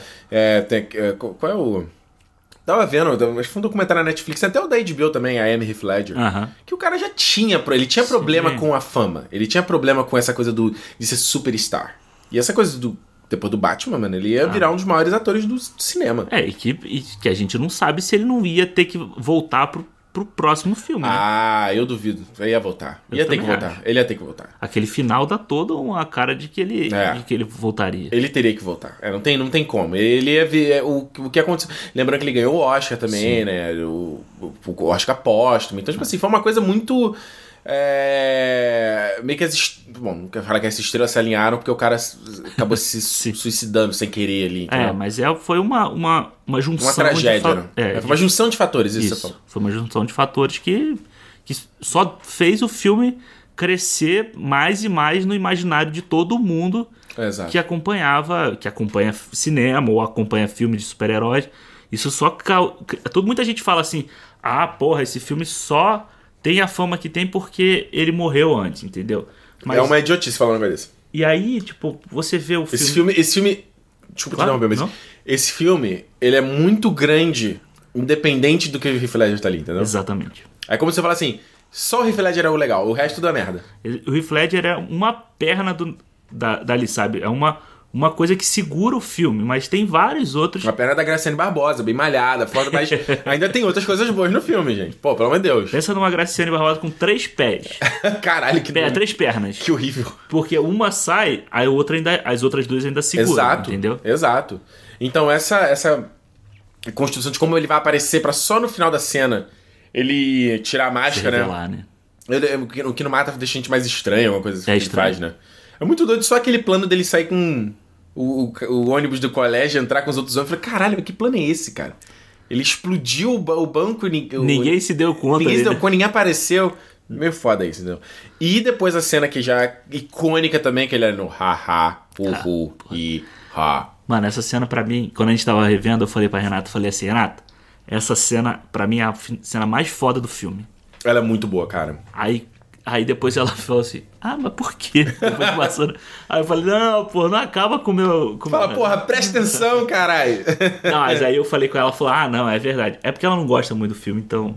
Ela não gosta. Ah, meu Deus. Ela, ela, ela tem uma coisa porque ela acha que o filme é muito pesado. E de fato é. É, então ela não gosta, ela não se sente bem assistindo, sabe? É, mas foi, mas foi a minha sensação assistindo a primeira vez. Eu, não me, eu juro, eu não me, assisti, não me senti bem por causa desse fator do Heath Ah. Ledger. Eu não me senti bem vendo o filme. Mas é, na época que saiu o Esquadrão Suicida, eu, na minha crítica eu falei isso, que um dos problemas a respeito do Coringa do Jared Leto é que ele não tinha uma cena dessa. Ele não tinha a cena dele pra brilhar, ele não tinha uma cena que ele podia. que o, o filme podia parar e respirar. Porque essa cena tem o quê? 4 minutos, né? Ou 5. É, rapidinho. Não, não, não, mas é uma cena longa. Ah, não, sim, mas é tipo, entre, entre uma ação e outra é um momento rápido ali que você. Mas é o momento que o filme respira pra você Sim. apresentar o vilão. E é muito foda como ele entra. Aí tem a piada lá do. Do- do How about a magic trick? E ele faz o. Porra, o cinema vem abaixo. Quando ele bate a cabeça no maluco ali. E ele explica o plano. E, cara, e aí você vê. Como eu tô falando, não só a questão de. A, a- a questão do design, né? Do, da, da, da maquiagem dele tá falhada. Aí o cabelo dele já tá meio calvo, né? Meio afastando. Aí o cabelo pintado meio tosco, sabe? E a coisa que ele fica fazendo com a boca, né? Passando, passando a língua na É, cicatriz. ele fica passando a, a língua no dente também toda. E o dente é vermelho da pintura da boca também. É, e aí. A freak. I'm, I'm not crazy. I'm not. A voz que ele faz, sabe? É. é- Essa, essa parte que fala que ele é maluco, ele na mesma hora ele responde, eu não sou maluco, sabe? é, Tipo, no meio da frase ele corta e fala. Não, é, listen, I'm not crazy. Ele, É. ele vai cortando, né? É, é, é fantástico. E aí ele fala que. Não, quem pagou esse terno aqui foram vocês, né? Ele ainda sacaneia os, a máfia que tá ali, os bandidos. Ele, então ele vai dando porrada e ali o, o Michael White, não sei, James White, uma coisa assim, o ator, que é o, o cara que ele tá sacaneando o tempo inteiro. Ah, sim, sim. E aí ele vai e ele vai criando aquela tensão com os caras ali. Ele vai ter dinheiro pra pagar, pra dar pra mamãezinha dele, alguma coisa É. assim, né? E ele já deixa o plano dele, tá ali, ó. ó ele deixa o cartão de visita dele, It's né? really simple. We kill Batman. E a gente mata o Batman. E por que você não faz isso? Se você amor uma coisa, você não faz de graça. Exatamente. Que é uma lição, lição de vida. Eu acho que esse filme tem tanta, tanta fala que ficou na nossa cabeça, sabe? Entrou no imaginário. Que você fica vendo o filme e você fala toda hora. ah, Você, você sabe repetir o que ele tá falando, entendeu? É. Eu vou falar uma outra coisa, quero só dar aqui um, Claro. uma pequena observação de, cara, também louvar o Márcio Simões, que dubla o, o Heath Ledger nesse filme. Sim. Puta merda, cara. É uma das, o Márcio Simões é um dos meus dubladores favoritos. Aham. E ele, nessa, se você. Bom, a galera vê o filme dublado, né? eu não vejo o filme dublado há anos. Mas na época eu tinha um Blu-ray, cara, eu via a cena com o Heath. Ledger, aí eu voltava, botava em dublado e via de novo. Porque o trabalho dele é incrível, eu acho que ele, ele, ele não fica devendo em nada o que o Heath Ledger É. faz, sabe? Ele entrega pra caramba. E eu vou te falar isso porque eu vi recentemente uma cena do Coringa do novo, Aham. e não, sem falar criticar o dublador, que eu não sei o nome dele e tal. Mas eu achei horrível. É, muito ruim. Eu achei péssimo. Não, e é muito Péssimo. ruim porque eles tentam trazer gíria brasileira pro negócio. Não dá. Então é, é Não, horrível. A, a, a voz do Márcio Simões encaixa no Ledger de uma maneira absurda, então é, incrível. É, a gente tava falando sobre outros- os outros pilares, que eu também acho que é outro grande força desse filme, que é o, é o Aaron Eckhart, né? Como, É, o, como Harvey Dent. Gosto muito dele também. Adoro o Aaron Eckhart. Eu também gosto dele e assim, você consegue enten- ver o personagem dele mudando ao longo do filme, sabe? Ele Sim. começa como um cara.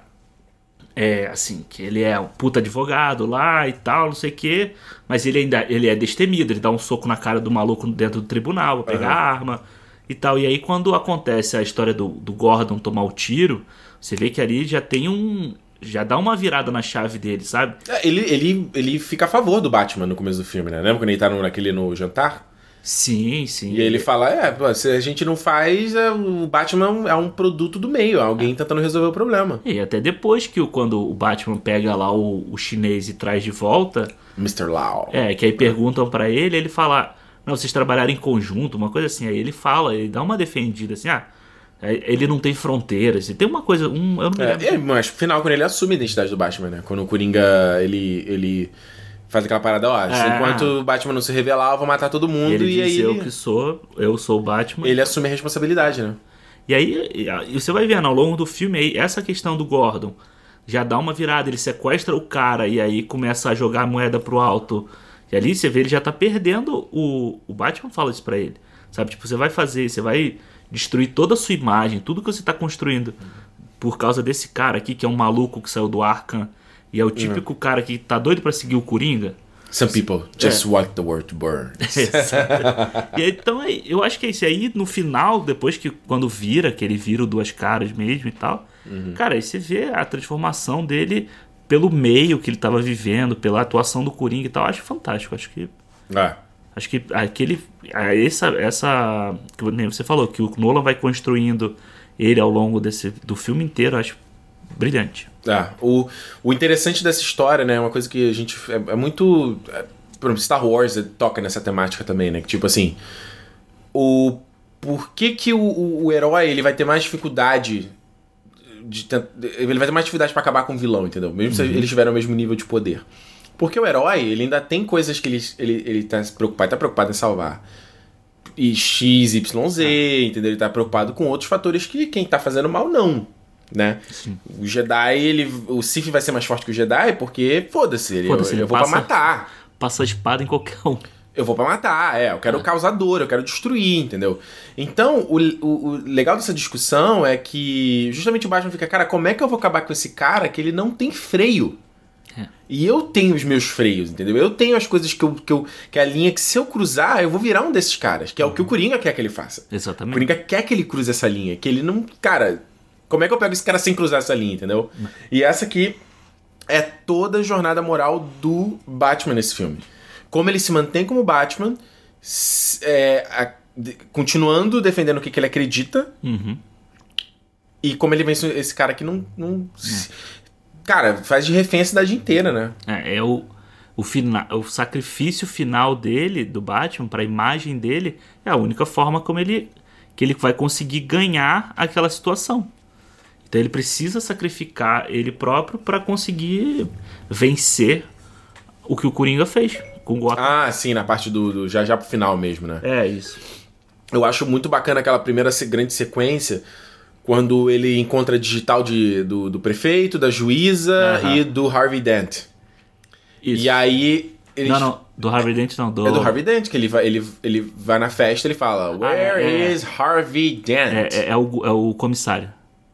Que é o, é o comissário, que o Gordon não era comissário ainda. Ah, o Gordon não era comissário. É, era é o comissário, é, o, pre- juiz é o prefeito é o cara do lápis de olho, do Isso. Lost. Isso. É, é, é- o- é isso mesmo, é o comissário, a juíza e o dente, é isso mesmo. E aí na parte quando ele. Quando tá todo mundo achando que tá bem. E mais uma vez a gente falando da montagem, né? Que ele vai e volta nas situações. Aí o Gordon grita: Não, não, não, que ele vai tomar um bagulho e corta pra outra cena com o Batman Carro, dando. também o carro explodindo. É. É, é muito foda, cara. Aí ele. Aí o Ab, Ab termina com o elevador ele. Chegamos! é. E outra coisa que vai dizer aqui. Que é o. A trilha do Hans Zimmer, né? Que eu acho que no, no Batman Begins ainda ela tá mais. E ela, pra mim, ela só vai crescendo na trilogia. É, que do Batman Begins é dele e do James Newton Howard juntos. Né? Ah, então tá explicado. tá explicado. Porque aqui nesse aqui você tem a temática do violino ali, do. É. né, do, do Coringa. E pra mim, depois a trilha dele brilha mesmo no Dark Knight Rises. Eu acho É. que ela, ela vai não crescendo, entendeu? Uma coisa, você já, você já viu o nome das, das músicas do Batman Begins? Não. Da trilha sonora? Não, não. Todas são tipo de, de morcego. Sério? Tipo, tipos. É, nome científico, sabe? Aham. De morcegos, assim, é legal. De, é. é melhor, porque a trilha sonora dá um monte de spoiler várias vezes com o nome das, Sim. das canções lá, das canções, das, das trilhas, né? Eu fico eu pensando aqui, o que a gente fala do filme sem ficar citando cenas, entendeu? Porque senão a gente fica até amanhã aqui. Porque Ah, essa cena dos- da, da festa é uma cena muito uh, é, fantástica, assim, que é a primeira luta mesmo física entre eles. E tá segurando a Rachel, ele fala, let her go. Ele fala, hum, péssima escolha de palavras. ele solta, eu lembro no e falei, caralho, mano, o maluco solta a mina mesmo, cara. Eu acho. Eu, e mais uma vez, é, é a segunda vez que ele conta a história da cicatriz dele, né? É. Então, mais uma vez, ele não ter um passado, eu acho fantástico nisso. Que você, caralho, da onde que veio esse maluco, sabe? Da onde que. Ele não, a gente não tem noção de até onde ele pode ir. É. Porque a gente não sabe o que, que fez ele daquela forma. Eu lembro quando eu, eu vi esse filme em casa, Uhum. quando ele contou a primeira vez, a, a negócio da, que ele fala do pai, se eu não me É. engano e tal. Aí a minha mãe falou assim: ai, coitado, né? Olha só. Aí quando ele conta pela segunda vez, ela, olha que filha da puta. Que ele rasga por causa da mulher, né? Que a É. mulher, ele, tá- ele tava com dívida, e a mulher Porque fica... se ele for contar uma terceira vez, ele vai inventar uma outra coisa. Então isso, eu acho que cria uma tensão maior no filme. Você fala assim, cara, o que, que esse maluco vai fazer? É É. a próxima, entendeu? O que, que É. ele não vai, não vai ter escapatória. E aí você vê como é, o filme é, é o Batman tentando. Quando o Batman tá tentando entender uma coisa que ele fez, ele já tá fazendo outra, né? Aí é, ele chega na. Morreu ali todo mundo, ele chega depois na parte que, que, o, que ele atira no, no. Vai tentar atirar no. É, no Gordon. Não, ele vai atirar no prefeito e o Gordon Ah, é pula. verdade. Que aí ele tá sem maquiagem, né? Tá no meio do povo ali e tal. Uhum. E que ele bota o Batman pra. Ele dá um jeito de jogar o Batman lá pra cima do prédio pra não, pra não atrapalhar ele. Ah, sim, que ele, e que ele tava como Bruce Wayne, né? Não É, tava nem como exatamente. Batman, né? Ah. O, mas eu acho que. E toda depois a- aquela sequência do. Que também é uma das grandes sequências do filme, que é a perseguição deles no- na rua mesmo, né? Sim. Que aí tá o Batman no Tumblr e ele tá naquele caminhão, que é quando ele sequestra o, o Harvey Dent, né? Que naquela, depois que ele assume que ele é o Batman. E toda aquela sequência ali é. Putz, você vê o making off dela, cara, como é que. Como é que... Porque você tem helicóptero, você tem o caminhão, você tem o Tumblr. É. E é explosão pra todo lado. E o que eles fazem que é o mais absurdo de fazer Virar o caminhão. virar o caminhão que não é CGI. É, isso é muito foda. Tipo, é tudo. É in camera. Acho, acho assim, acho até meio escroto. Tem muita gente que gosta de encher a boca e falar que o Nolan não sabe fazer cena de ação, sabe? Ah, vai tomar no cu. Porque, caralho, você vê o cara fechar, tipo, um quarteirão de uma cidade Uhum. pra poder só virar um, um caminhão com uma puta carga Uhum. e virar ele de cabeça pra baixo numa explosão, entendeu? Cara, pra não precisar usar o efeito, pra não ficar falso. E isso é uma coisa que eu acho que o Nolan faz. Eu tenho meus problemas com o Nolan. Aham. Quero também ficar falando aqui que ele é o maravilhoso, lindo do mundo. Porém, ele é um dos grandes diretores da atualidade e principalmente da questão de dele fazer coisa diferente, entendeu? Ele tem a linguagem dele, mas ele tá tentando fazer coisa diferente. E, é, e é ele tá tentando fazer as coisas. É, é uma amálgama, né? Não, é, não chega a ser o mala igual o Tarantino, que, meu Deus, tudo tem que ser na câmera, não pode usar CGI em porra nenhuma. Aham. E não, a gente usa CGI quando precisa ter o CGI. É. Quando não dá. E tanto que você tem cenas que você vê do Batman, principalmente no Dark Knight Rises, que é ele na moto, que não é. Você vê que é um boneco digital. Aham.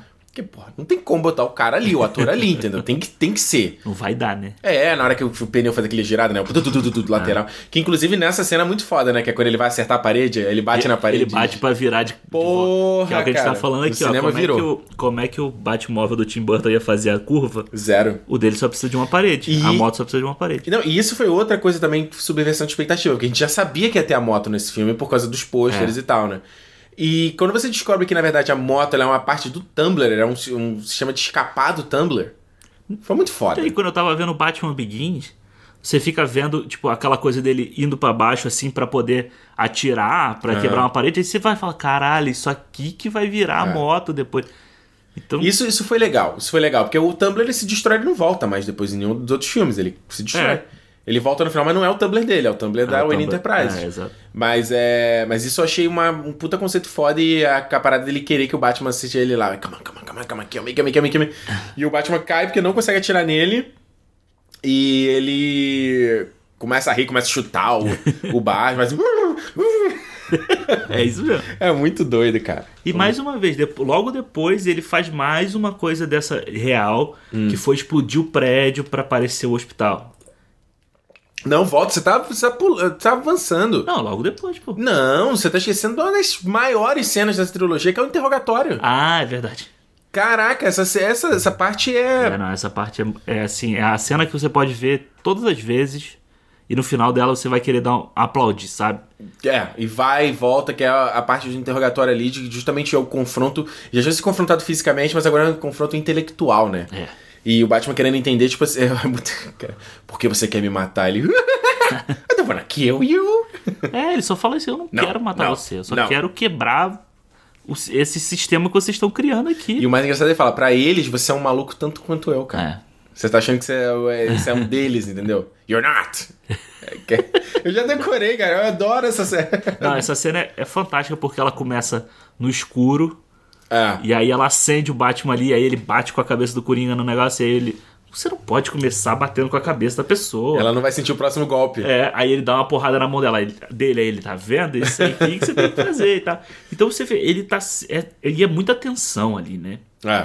Porque a Rachel já assumiu, o- e o Harvey Dent já assumiu, né? É, é, eles justamente o- os dois desaparecem porque depois que o Harvey Dent é resgatado, É, mas já- nesse momento ele só sabe que o Harvey Dent foi, não chegou em casa. né? E a, e a Rachel tava com a Ramirez, É, exatamente. que era uma, uma lá do, do, do grupo do, do Gordon, que inclusive o Harvey Dent fala no começo do filme. Fala, eu não confio nessa galera É. que tá no, no teu time. E é muito doida a parada ali que ele começa a espancar, ele trava a porta e a música como vai subindo. Where are they? Where are they? E o que você falou, conforme ele vai batendo, a maquiagem dele vai saindo. Tanto que no- logo de- depois, quando o Batman sai da cela, só tá pintado da sobrancelha pra baixo. A testa É. dele toda tá sem tinta já. É. É muito foda. E aí você tem.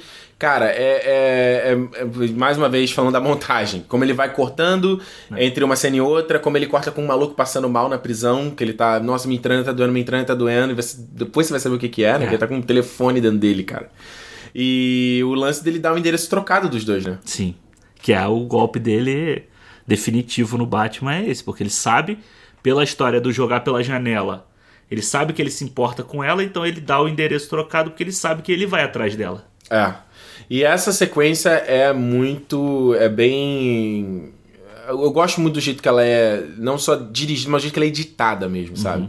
No uso de câmera lenta, na música subindo e o som sumindo, sabe? Que aí explode onde é que tá a Rachel, explode onde é que tá o Harvey. É. E aí ele queima ali a, a metade do rosto. E a cena depois no. Que eu acho lindo. E tu vê essa cena quando é. Você vê no Blu-ray, porque no Blu-ray ele. No, revendo na Netflix, não, porque eles deixaram tudo no mesmo aspect Sim, ratio, né? Mas é. no Blu-ray ele alterna entre os shots em IMAX Isso. É. e o shot normal. E aí que a cena que ele tá parado de silhueta, assim, olhando a moeda do Harvey Dent, Aham. e a câmera vai afastando ele em câmera lenta com a capa. É bonito demais, né? Tá, e eles repetiram essa cena no Lego Batman, que ficou também. Ah, é? Tu viu o Lego Batman? Não, não vi. Porra, Lego Batman é demais, cara. Como é que tu, go- como é que tu gosta de. Tu ama Batman? Cara, fala que o Alexandre ele tem uma porrada de. Quantos Funko do Batman você tem? Eu tenho. Dois. Que mentiroso! Dois, porra. Não, você tem o. do- Que... É, são dois. Mas, ok, o que importa é que você teve várias coisas que você falou. Eu quero comprar esse aqui, esse aqui. Ah, sim. todos. tem. Um milhão. Se você pudesse comprar, tu comprava, tinha 10. Não, mas assim, eu tenho dois Funko do Batman. Eu tenho a Batwing do, do, do Tim Burton, Ok. da Hot Wheels. Eu tenho Cavaleiro das Trevas, Batman Um Longo Dia das Bruxas, tudo em casa. Ok, você é um fã do Batman. Claro. E não eu viu o Lego Batman? Eu nunca vi o Lego Batman. Porra, cacete, cara. Esse filme é fantástico, cara. Enfim, eles brincam com essa cena também. Ah, né? tá. É, e, enfim, é bonito pra caramba, com aquele co- coro lá da trilha do, do, do Hans Zimmer, e aí o, o Alfred decide não entregar a carta pro Bruce Wayne no final. né? Porque ainda tem isso, ainda tem a, a história da carta da Rachel, tem a, o diálogo da Rachel com o Harvey Dent ali pelo, pelo telefone, pelo speaker que eles estão falando. É. Então é tanta coisa acontecendo ao mesmo tempo e tudo acontece de uma forma assim, correta, né? Nada se fica perdido no meio do caminho. Uhum. É o Batman ali com o Coringa, a, a Rachel com o É Harvey Dent né? e tal. E no final tudo acaba com as explosões e você fala assim, caralho, meu irmão. Olha É. só tudo que aconteceu e o plano desse filho da puta, entendeu? E aí a gente pula pra a, a grande, também outro grande set piece desse filme, que é a, a parada do hospital mesmo, né? É. E você tem, primeiro que o- você tem o. Eu gosto, eu gosto quando o filme também deixa o Bruce Wayne como Bruce Wayne. Ele não tá como, Sim, como Batman, né? também gosto. Ele vai, vai normal ali. E que a galera, que a galera tem que começar a eva- evacuar, é, evacuar o hospital. Aham. E tem o cara que. Ele, no começo do filme, né? Que, que aliás, voltar aqui, é uma cena excelente que ele fala aqui, ó. Encontrei. Ó, todos os esquemas aqui de quem é o Batman aqui, ó, tudo pesquisando com vocês e tal. Eu Ah, quero não sei quantos milhões por ano pra ficar calado e falar, peraí. Você tá acreditando que o cara, o multimilionário, Maluco. um dos caras mais poderosos do mundo, à noite ele é um vigilante que esmaga, faz. Como é que ele fala? Ele tritura bandido com as próprias mãos. E você pensa, o grande plano é chantagear essa pessoa? É. Boa sorte. Pode ir lá, vai lá. É muito bom, cara. Ele quer, aí ele quer revelar o plano e o Coringa. Não, agora eu não quero que você revele quem é o Batman. e aí ele oferece que matem o cara. tro- Pra ele não explodir o hospital. pra É. Quem viu aí Death Note? Você já viu Death Note? O filme? O- Não, que filme? Esquece, esse filme é um lixo. Ah, não.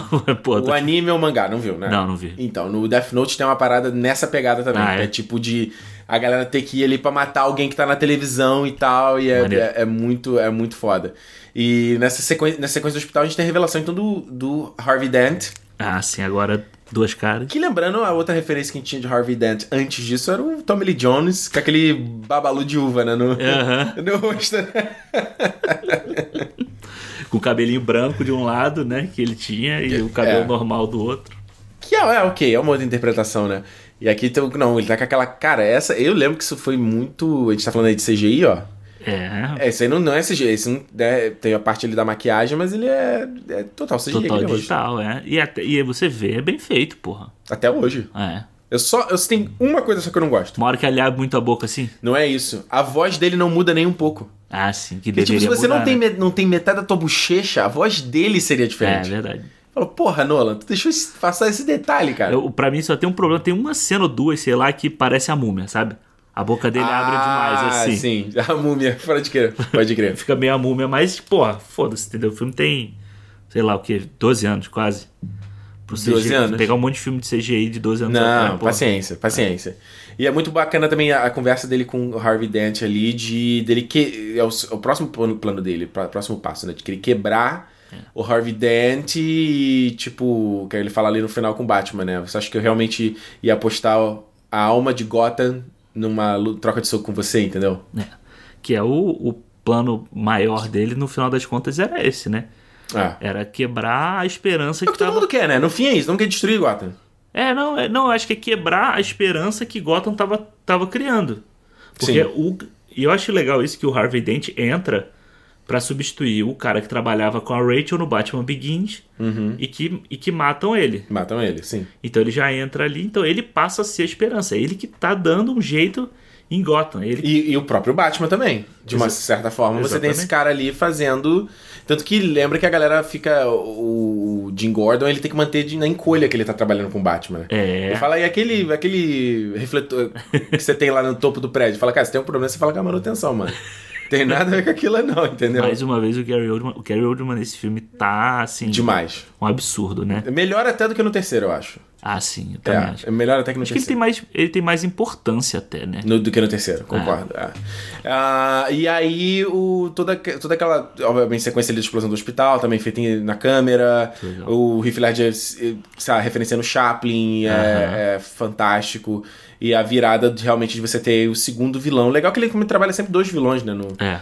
no, no filme. E aí você tem aqui o, o Duas Caras também, saindo realmente como esse vilão. Ah, até depois de toda aquela sequência ali no final, que é bem quem jogou o jogo aí, que eu tava falando do, Barca, Uhum. a- a- do Arca, que ele tá com aquele óculos, né, de sonar Sim, e tal, sim. atacando os caras. E o puta diálogo entre eles de dele que, que é o Coringa fala mesmo assim, tipo, essa é um, eu, eu sou é uma força imparável contra um objeto imovível, né? É, é muito. é- essa cena toda, até da questão da, das barcas, sabe? Da, de- dali, é mais uma vez, é aquela coisa do tipo. Hum. Qual, qual é o escrúpulo que aquela, que aquela população que está sofrendo isso tudo pode ter em que você se salva e mata um monte de, de bandido, Uhum. ou você não explode a outra e vai. Espera os caras te explodirem, sabe? É, fica essa coisa. E é mais uma, uma desses pensamentos que acho que extrapolam muito do, da- Do filme, né? filme, sabe? Passa muito para pro nosso lado, entendeu? Você, É. sabe? Tipo, É o que o Batman fala, ele queria provar que todo mundo era tão podre contra ele. Exatamente. E E, quando- tipo, você, você- quando você é colocado ao limite, você que, que o que ele tenta fazer com essa galera é o que ele faz com o Batman. Tipo, assim, eu quero te levar ao limite. Eu sei que você essa teu, teu- tua retidão aí, ela não é tão firme. Uhum. Mas ela é firme até certo ponto. E alguma hora ela vai quebrar. É. E ele fala, não, essa galera também, alguma hora ela vai quebrar. É, e o Batman tava a ponto de quebrar. Ele já tava no, no limite Exato. dele. Esse é mais uma vez o, o fator bomba-relógio do filme, né? Que é a coisa ali da galera fugir da cidade e ter, de, né, de fato, uma Aham. bomba-relógio. Essa é a parte que eu não gosto do filme. Eu acho que o, o Nolan, ele faz umas coisas que são muito cafonas, ao meu ponto de vista. O bandido pegando lá o Puta, negócio. aquilo é é. muito podre, cara. O bandidão com, cara, cicatriz, queimadura na cara. Give it to me. Eu vou fazer o que você não teve coragem. E joga pela janela. Aí joga pela janela e senta tristinho, tipo, os brutos também amam. Ah, o E, seu Nolan vai e no aquela coisa de sempre, né? o, o, o civil lá, boladão, fala, não, eu vou fazer, e pega. Ah, não vou fazer. É, eu acho, eu acho que tem umas coisas ali de. Nesses. ne- que É, lingu- é a linguagem deles que eu não sou muito fã, que eu acho meio cafona de, dos diálogos mesmo. Eu acho que, Aham. tipo assim, o, o, o, Gordon entra ali no restaurante pra falar com o, o Maroni e tal. Aí ele fala: Ah, não, seus amigos também vêm comigo. Aí quando ele faz essa fala que os policiais entram, eu falo assim: Ah. por que os policiais não entraram antes? Por que ele entrou sozinho, entendeu? O filme tem todas essas paradinhas meio de novela, sabe? Da coisa de. A frase de efeito e a parada acontece, Sim, entendeu? sim, Eu- sim, esse eu não sou muito muito fã. disso. É. O legal desse filme é que, que é interessante que a grande sequência final não é com o Coringa, né? É com o. o, Ou duas caras, né? o, o é. E o legal é que o Harvey Dent, ele. O plano dele não era destruir Gotham, dominar Gotham. Ele, ele acha que todo mundo realmente ficou. é, é, ele, ele que perde a confiança em todo mundo, né? Aham. Fala, pô, deixa a mulher aqui, é o que aconteceu. A mulher morreu porque você confiou, esse é o grande problema. E eu falei que ia ficar tudo bem, entendeu? É, ele, vai na parada que é o que a Rachel fala pro Batman no primeiro filme. Que é quando ele quer matar o cara, da, Ah, que ele fala assim: Isso não é, isso é vingança, cara. É. Isso não é justiça.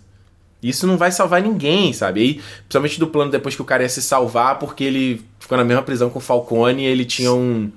um ele ia fazer um acordo É. com o governo e falar, pô, esse cara que matou meus pais, ele não pode fugir, entendeu? É, exatamente. é. Então nesse filme aqui tem essa questão também de, do, do- de que não, o, o cara perdeu e o, Duas Caras virou o que virou. Eu acho que, eu, assim, numa situação dessa, cara, eu seria muito Duas Caras, né? Essa coisa do Batman, de falar assim, o Batman perdeu também a mulher, mas o Batman continua na, no que ele acredita e eu não, eu, eu ficaria, ficaria puto. É, ficaria puto, jogaria moeda pro alto. É. E aí, mais uma vez, aí o Nolan faz mais um final ali que puta que pariu, né? Uhum. Que é o, o discurso do Gordon. É. do Tipo, Que foi surpreendente, né? De, tipo, ele assumir a culpa da morte do cara, né? é, O, Batman O Batman. Matou, o mal- matou o cara. sim, o Batman E foi a referência visual que ele faz? Que ele faz, ele tá. O Harvey Dent tá virado com a cara queimada Ah, e ele sim. vira, não, te mostra o lado. É, Porque o Aaron Eckhart, ele é, tipo, aquele é o Cavaleiro Dourado, que ele fala, né? Cavaleiro Cavaleiro- Dourado. É, Louro, é, aquele é. queixão, olho azul, né? Ele é o ele herói é o- americano. É o príncipe encantado, né? É. Eu acho, é, e eu acho que esse final, eu- até hoje, sempre que eu vejo esse final, me dá uma, sabe, me dá uma impactada, assim, sabe? Uhum. Tipo, porra, aquele cara ali vai, vai dar o, a cara dele pra levar todos os tapas, mas pra salvar essa porra aqui, entendeu? Pra dar um jeito nisso aqui. Acho que é fantástico ali. E aí o Gordon vai até, que é o discursinho, não sei o que, o Cavaleiro das. O cara- Cavaleiro Ah, mas é legal, vai. Não, é legal, É legal, caralho, porra. porra, mas. Que até é uma coisa que no Brasil não, mas no, no original, né? No, ele não usa o nome Batman no título, né? Não. É The Dark Knight. The Dark Knight. É. É, isso é maneiro pra É caralho. maneiro pra caralho. E ele sai naquele. indo com. filme é foda pra caralho. Filme é muito foda. Então vamos lá, Alexandre. Nota para. Eu começo a saber que você foi. Pode começar. Tá bom, olha só. Dark Knight, o Batman, o Cavaleiro das Trevas. Eu digo, cara, o que, que pode ser dito sobre esse filme, né? Porque é, tá marcado na história, é de fato um dos maiores filmes de super-heróis já feitos, e sempre que vai sair um filme, né? Não é pra qualquer um, cada vez vai ser um filme, ah, mas não é um Cavaleiro das Trevas. Esse filme é bom, mas não é o Cavaleiro das Trevas. Eu, né, tipo, existem filmes e filmes, né? É, virou, virou o ápice, né? Nunca mais vai sair um filme melhor que esse. Eu te assistiu, assisti esses dias aqui o Coringa com a Juliana lá. Ah, é bom, mas não é o Heath Ledger. Eu, porra, cara, tem que fazer outras coisas, gente. Ah, mas não é o Heath Ledger. Enfim, eu acho que o Batman Cavaleiro das Trevas é o que eu falei antes aqui, sabe? Teve muita coisa que, que eh, era o momento, sabe? Seja o Heath Ledger, essa tragédia que aconteceu com ele, seja toda essa antecipação que tava pra esse filme, seja as próprias decisões do filme que também são... é, ah, muito, sei lá, 2008, né, cara, pra pensar em um filme de herói tocando nessa temática. Lembrando depois, quando 2009 veio o, o Watchmen, né? Sim. E a gente falou aqui no cinema do Watchmen, pô, o Watchmen, ele. é, eu não gostei na época, eu achei muito parecida com a história do Dark Knight. Eu falei, porra, é o cara se sacrificando ali pelo greater good, entendeu? Ah. E. Porque justamente ele toca numa temática que é muito madura, sabe? Pensar que do que, que se tinha de filme de herói na época, sabe? Imagina se um filme desse saísse hoje. Que a gente tem essa explosão de filmes de heróis, e essa coisa de cinco filmes de heróis por ano, e tu vai e traz um filme desse, sabe? Um filme de gênero dentro dos. dos de subgênero dentro do gênero de super-herói. Ah, porra. Absurdo, sabe? A galera tá morrendo de amor pelo, pelo Coringa do Todd Porra, Phillips. nossa, esse aí. ia morrer, mas ficar maluco. eu acho que, que, porra, é brilhante, cara. Mais uma vez a gente falou isso no Batman Begins, também vale aqui. Pra mim, a grande força desse filme é o elenco, é mais a, escalação acertada do Heath Ledger, a escalação acertada do Aaron Eckhart. Ah, não sou muito fã da Meg Gyllenhaal, devo dizer. Não sou muito fã dela, não, não, não gosto dela como atriz, não acho ela... Acho que falta ela um pouco de sal Entendi. e um pouco de. Ela é parecida com a Julia, St- Julia Stiles, né? Julia do, do As Golpistas, que eu te É. falei, mas eu falei, pô, essa menina também é uma assim. Falta, falta uma coisa ali nela. Eu acho ela. Ai, cenas dela eu não gosto. Ah, mas tá ali, tá ali, não faz mal a ninguém, tá ali. Ah, mas eu, o, o que eu só realmente não desgosto no filme, às vezes, é essa coisa muito cafona que, o- que o Nolan e o irmão dele fazem. Eu acho que deve ser coisa do Nolan, porque do, do Christopher Nolan, né? Aham. Porque até depois ele aí no Dunkirk, no filme que ele tá fazendo sozinho, ainda tem essas é, tem coisas, essa entendeu? cafonice, né? É, as cafonices, essa coisa da bomba relógio, aí essas frases de efeito, que diz, ah, mano, calma, cara, calma, entendeu? Isso é aquela coisa que ele não deve dar o braço a torcer. Não, mas tem que ter isso aí, pronto. É, a coisa que a gente falou da explicação demais, a gente tem que ser tudo bem mastigatinho, ó, você entendeu? Você entendeu o que eu tô querendo contar aqui a temática? Mas é um filme adulto demais, assim, sabe, pro, pro, E, e temática que a gente falou também, universais aqui, né? Eu dou 4,5 pro filme, cara. 4,5. É, acho que. Não é o meu filme de super-herói favorito, que Homem-Aranha 2, Aham. por outros motivos, ele é o meu filme de herói favorito, mas, porra, Foda, né? tá marcado. É, eu acho que. Cara, eu acho que esse filme foi uma. Uma mudança, tipo, em tudo na, na indústria, assim, sabe? Em tudo não, porra, que não pode ser tudo. Um mas- divisor de Um águas. divisor de águas. Aí um. Mas eu acho que assim, ele mexeu tanto com, com a ideia das pessoas, isso que a gente tava falando das pessoas sempre estarem referenciando o filme, e sempre, olha, o Cavaleiro das Trevas, isso, o Heath isso, aquilo e tal. Porque a gente. É uma coisa muito nova pra gente, sabe? É uma coisa que a gente não tinha visto até então. As pessoas não viam filme. Um filme policial sério, assim, não tem é, um público tão grande como esse, sabe? Não, não atrai tantas pessoas pra ver um filme, sei lá- de serial killer, uma coisa assim. Então, quando o cara traz isso pra estética dos quadrinhos, ou pra estética dos quadrinhos, não, pra, usando personagens de quadrinho, ele vai e ele consegue criar uma coisa que não, que não é. Como é que a gente pode dizer? Não, não é mais uma história de origem, não é, é uma continuação. Continuação sempre tem uma. uma aquela coisa assim, será que vai ser tão bom quanto o primeiro? E é o primeiro, assim, as pessoas viram, mas ficou aquela coisa e chegou esse e deu um uma explosão. Explica por 10, né, eu acho. É, eu acho que é muito, é muito grande, assim. E assim, de novo, todos esses fatores, Ledger, não sei o que, blá, blá, blá, blá. Mas o filme foi criando, e aí ele vai criando dentro dele uma, uma tensão tão grande que eu, eu, eu vou te falar, eu, eu só reparei isso vendo da última vez, que a, a tensão que ele cria com a polícia, desde o início do filme, é toda uma justificativa para que chegue no final, a polícia tá maluca pra querer matar o Coringa, não tá nem aí pra querer se são, quem é- são as pessoas que estão naquele prédio que eles vão atirar. Eles não estão nem aí pro cara que tá com o celular na barriga, porque eles estão 100% focados naquela ameaça, entendeu? Então, essa construção do filme eu acho fantástico. Elenco, você já falou, tudo isso. E acho que é um filme importante para o cinema, para trazer tanta tantas pessoas para assistir filme, para poder discutir as coisas, para poder discutir todos esses fatores. Se hoje em dia as pessoas ficam comparando Marvel com DC com propriedade, né, quem só fala besteira, eu acho que muito se deve a esse filme, porque as pessoas passaram a tentar extrair mais coisa dos filmes de super-herói que eles viam a partir desse filme. né? Mais substância, né? Mais, É, é. não à toa que, porra, por causa desse filme que o Oscar passou a ter 10, 10 Indicados. até 10 indicados, porque ele não foi indicado e foi uma, um barulho enorme, né? Então, Merecia. acho que esse eu também acho que merecia. Tem muito filme merda naquele ano que foi que ele não foi indicado ali e Esse não é o ano do discurso do rei, não? O discurso do É, rei é mais pra... Não, não é o- é mais pra frente, né? Não, não, esse, foi- o discurso do rei é no ano seguinte. É no ano seguinte, né? É, Então, por isso tudo, por essa conjuntura toda, eu vou dar ó, cinco estrelas do meu coração. Olha aí, a nota máxima. Maravilhoso. Esse filme já vi 500 mil vezes, eu acho. É foda. Foda. E aí, eu acho que você tem, né, todos esses, essas, tudo que a gente falou em relação ao Dark Knight. Como é que você vai seguir depois disso? É. Né, o cara que mais louvado da, né, seu puta ator ali faleceu, né? Aí você tem o Christopher Nolan foi, fa- o Christopher Nolan foi fazer o Inception, né, nesse meio tempo, né, vale lembrar? Que, é, que explodiu também, né? 2010, e aí 2013 vem ele com Batman, o Cavaleiro das Trevas Ressurge. que eu já acho interessante por eles terem usado o mesmo nome, né? Tipo. É.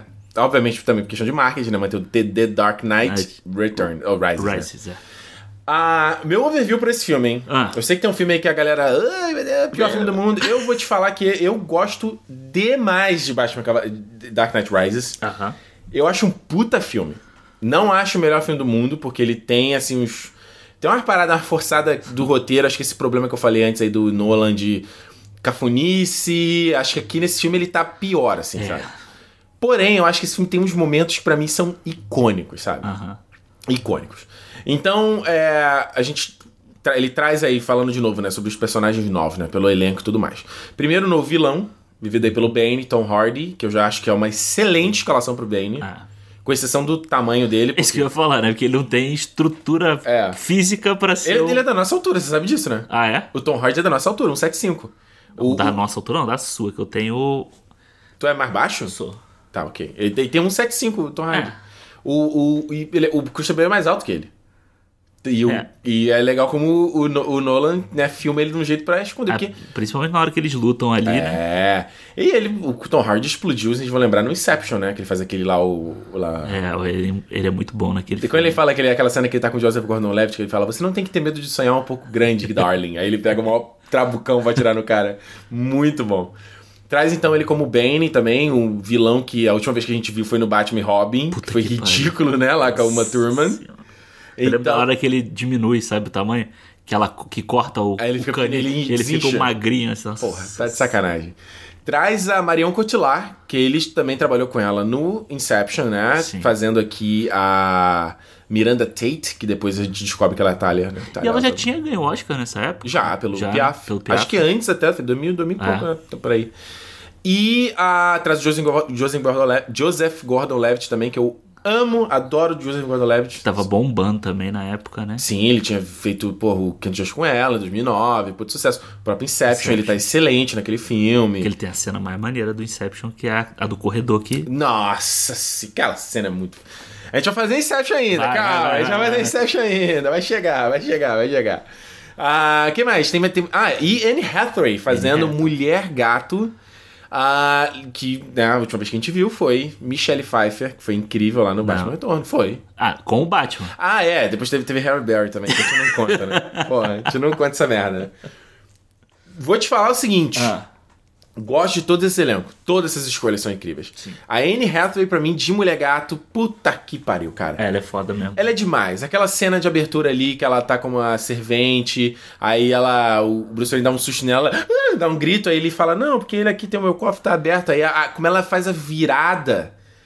Ela faz um. Ups, completamente evil. Nossa. a, a cara dela muda completamente, né? completamente a postura corporal, né, os, tudo. E a, como eu falei, a trilha do Hans Zimmer. É. o tema da, da Mulher Gata é muito legal. Adoro a Anne Hathaway. Porque tem a galera que não gosta dela, né? Tem Ah, não- cara, porra, eu gosto dela também. Eu acho que ela não merecia ter ganho aquele Oscar, não, mas eu gosto dela também. Que isso, mano? Ah, mano, ela Que cantou isso? uma música ali só. Que isso, a mulher tá em 20 minutos do filme e arrebenta, Ah, cara. tá. Para. Tá. É porque ela raspou a cabeça e ela cantou uma música ela ganhou o Oscar. Caraca, cara, tá diminuindo a Anne Hathaway. Caraca, cara. Não, mas eu gosto muito Você já dela. viu, já reviu esse filme? Já. Já vi umas três vezes, eu acho. Porra, que isso. Toda a sequência ali é muito bom. Enfim, enfim não é sobre os miseráveis esse podcast. Dá teu overview aí sobre o Dark Knight. Cara, Rises. então, o Dark Knight Rises, pra mim, o Cavaleiro das Trevas Ressurge, era um filme que eu tava, porra, quicando na cadeira pra ver, né? É. Eu falei, cara, Quicando e descendo ombrinho. falei, porra, agora vamos ver o que, que o Nolan quer fez nesse negócio aí, né? Agora cara? vai. Agora vai. Eu falei, Bane, aí, porra, todo mundo falando Bane. Porra, o Bane sério é uma das histórias do Batman mais maneiras que tem. Quando ele, Ele quebra, o Batman. o né? Batman Que é e tal. Icônico. Porra, eu falei assim, agora o Nolan vai fazer o bagulho. Eu gosto do filme. Uhum. Gosto, assim, gosto, assisto de boa e tal. Mas ele, pra mim, ele tem umas enrolações ali, sabe? O início dele é muito enrolado. Eu acho que o grande problema pra mim no filme é que ele tem muita coisa nova. Pra ser um último filme de uma trilogia. Tipo o quê? Tipo, entrar a mulher, a mulher gato, Hum. entrar o Bane, entrar o Joseph Gordon-Levitt, aquele a, a história dele como um Ele desenvolve as três histórias. Né? Pois é, ele, cons- ele consegue desenvolver três histórias, mas é muita história. Então o Bruce Wayne, ainda tem o Bruce Wayne. A consequência da morte do, do Harvey Dent, o que que deu pro Bruce Wayne, pro, pro, pro, Pro Gordon. pro Gordon. Putz, tá esquecendo o nome Caralho, dele. é porque veio o Gary Oldman na minha cabeça toda hora. Então eu acho que é muita coisa, sabe? E aí, assim, o início até o Batman aparecer, fica muita coisa É acontecendo. um filme bem longo, né? Tem mais de três horas. Né, O. Batman só vai aparecer com 46 minutos de filme, assim. Cara, coragem, né? Vamos começar. Coragem pra caralho Coragem. pra fazer isso. E aí você vê o, o Bruce Wayne mancando, sabe?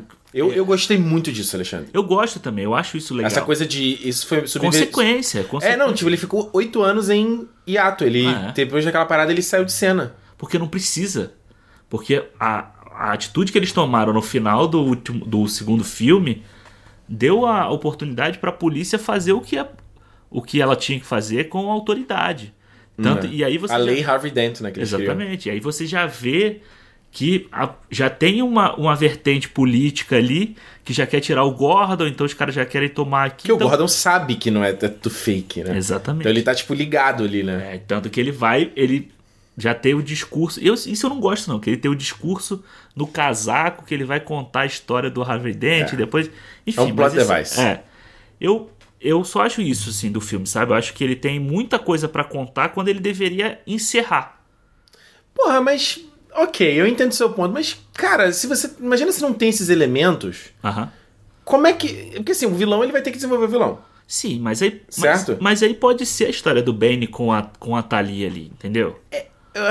É porque eu acho que você introduzir a Mulher Gato, aí depois você introduzir o Joseph Gordon-Levitt, eu até entendo que dá pra contar a história do, do Bruce Wayne dele juntos ali, sabe?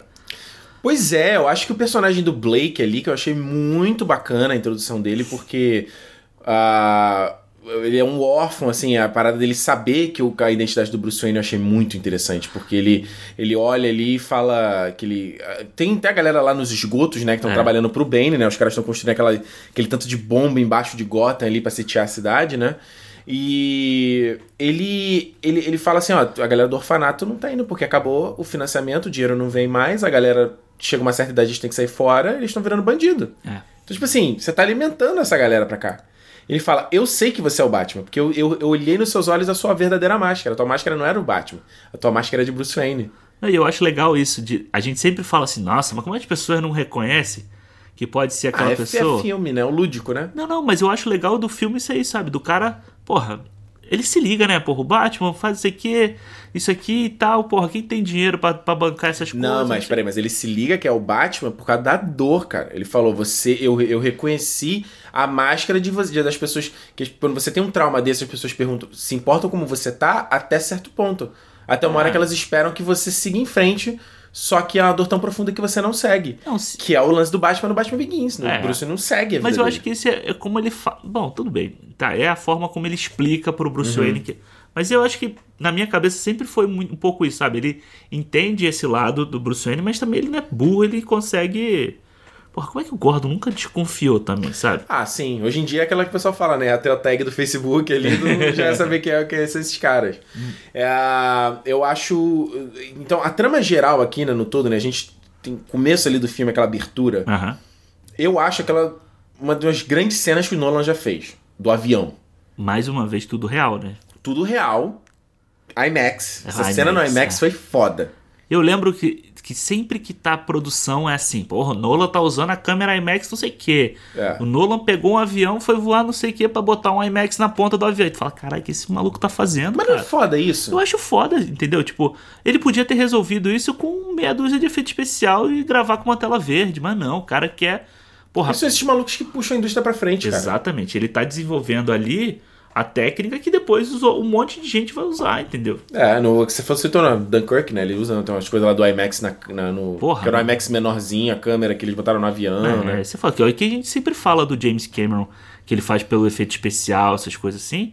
O cara também faz na tecnologia de, porra, de filmar. E aí ele. Ele é o embaixador do IMAX, né? É, exato. Eu também acho que ele é o. Ele é o embaixador do IMAX. o que ele quiser fazer, a galera do IMAX, ele é o garoto, propa- garoto propaganda. É. Essa cena eu acho incrível e eu tava falando mais uma vez da.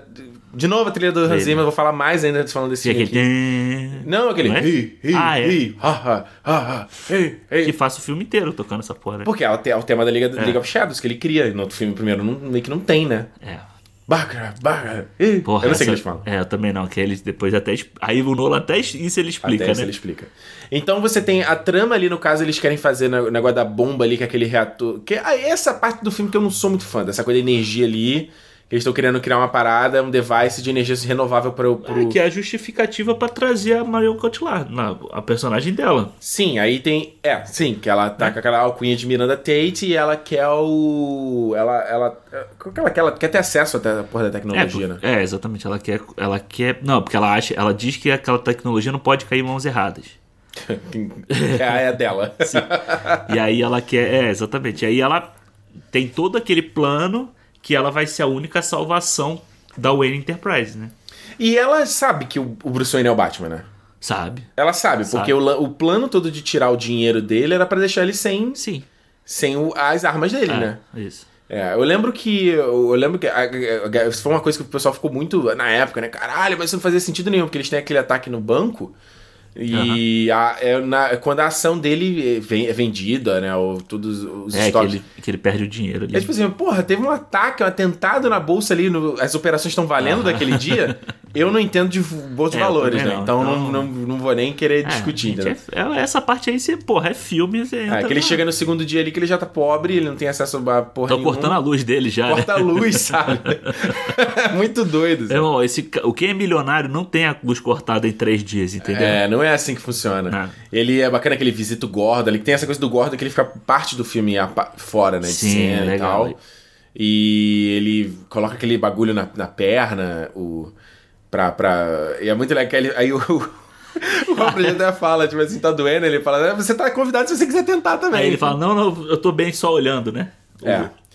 E aí eu vou te falar, cara, Ah. pra mim, é o MVP desse filme, Michael Caine. É, ele é, ele é foda mesmo. Ele tá incrível nesse filme como Alfred, porque ele passa, ele é o que eu falei no começo, né? Ele é o que passa a candura, né? A ternura, ele é o que- aquele colo, colo de mãe, colo do vô, entendeu? Ele é o que passa essa sensação. Ah, Mas você quando você gosta de alguém, ou quando você educa alguém, nem sempre é você falar ou fazer o que aquela pessoa quer. É também confrontar ela e falar, não. sim. Se você se importa com ela. Quem não se importa com Tá você tá cagando. falando, é, tá falando só, vai lá, quer fazer? Vai. Ah, Foda-se. E aí, e- nesse filme, o tempo todo, ele primeiro ele, ele, ele discute que ele fala assim: sim, eu falei que você queria se aposentar com Batman, mas você não seguiu em frente. Você não moveu sua vida, você não, não, não. Sei lá, foi buscar um relacionamento, foi trabalhar alguma coisa, você simplesmente parou de viver. É, você não usou o seu dinheiro pra continuar E o fazendo conhecimento que ele fala. Ah, Pra nada. as coisas boas que você tem na sua cabeça e que você não precisa mais ser o Batman agora. É, e aí ele, ele fala do negócio do Bane também, de. é, olha como ele é esse cara, olha a velocidade dele, olha a força dele, olha a brutalidade dele, que é o que eu falei antes do Jedi Sith. Aham. É um cara que não tem nada a perder, então ele é muito mais agressivo do que você, entendeu? É. E você vai morrer. E a, pra mim, a melhor cena é, é- é- Eu não tô lembrado que ponto exatamente do filme é, mas. é quando ele. ah, depois que o Batman reaparece pela primeira vez. Sim. Que a pessoa persegue ele, aí ele entra naquele debate lá, fantástico. Ele fala: Cara, você tá brincando com os brinquedos do Fox de novo, É. sabe? E eles discutem, aí o- aí o Bruce Wayne fala: Não, mas eu tinha uma vida, eu tinha uma vida com a Rachel, a Rachel morreu, então meio que eu morri também. Ele fala: Cara, ela, ela te abandonou. É. Ela tinha uma vida. Ela seguiu em frente. Ela seguiu sem você, né? E a dor dele de falar a parada sem. sabendo que o que, que vai ter consequência naquilo ali. E ele começa a chorar, ele fala, cara, é a pessoa que eu me importo desde a primeira vez que eu vi o choro dela na. Cara, essa cena é muito Mas foda. ele cara. bota, ele bota a, a frente da, do que, o, do que o, o Bruce Wayne vai fazer com ele, o carinho que ele tem por ele. Então ele fala assim, ó, É. você não, eu sei que você não quer me ver mais, nunca mais, mas eu não posso deixar você fazer isso. A partir de agora, Eu preciso falar o que você precisa É. ouvir, por mais que você me odeie. e a partir de agora você vai fazer as coisas por sua conta, porque tudo que eu podia fazer por você eu já fiz. É.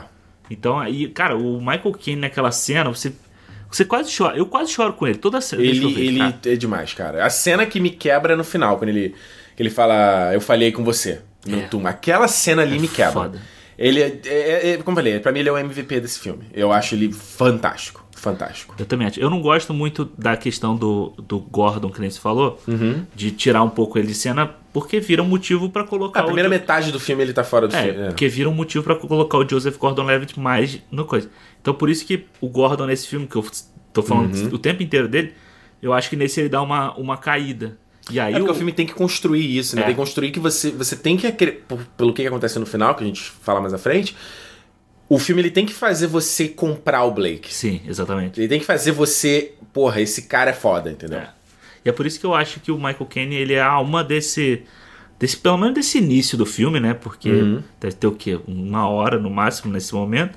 Então é realmente tipo a hora que a partir dali, cara, só tudo de ruim vai acontecer com o cara, né? Você fala assim, porra, a partir de agora não tem nada de bom pra acontecer com com o Bruce Wayne. Exato. E aí a gente chega na cena, o grande, o grande confronto dele com o Bane, né? Que eu É. acho primeiro muito bacana a maneira que o Nolan dirige, porque não tem música, né?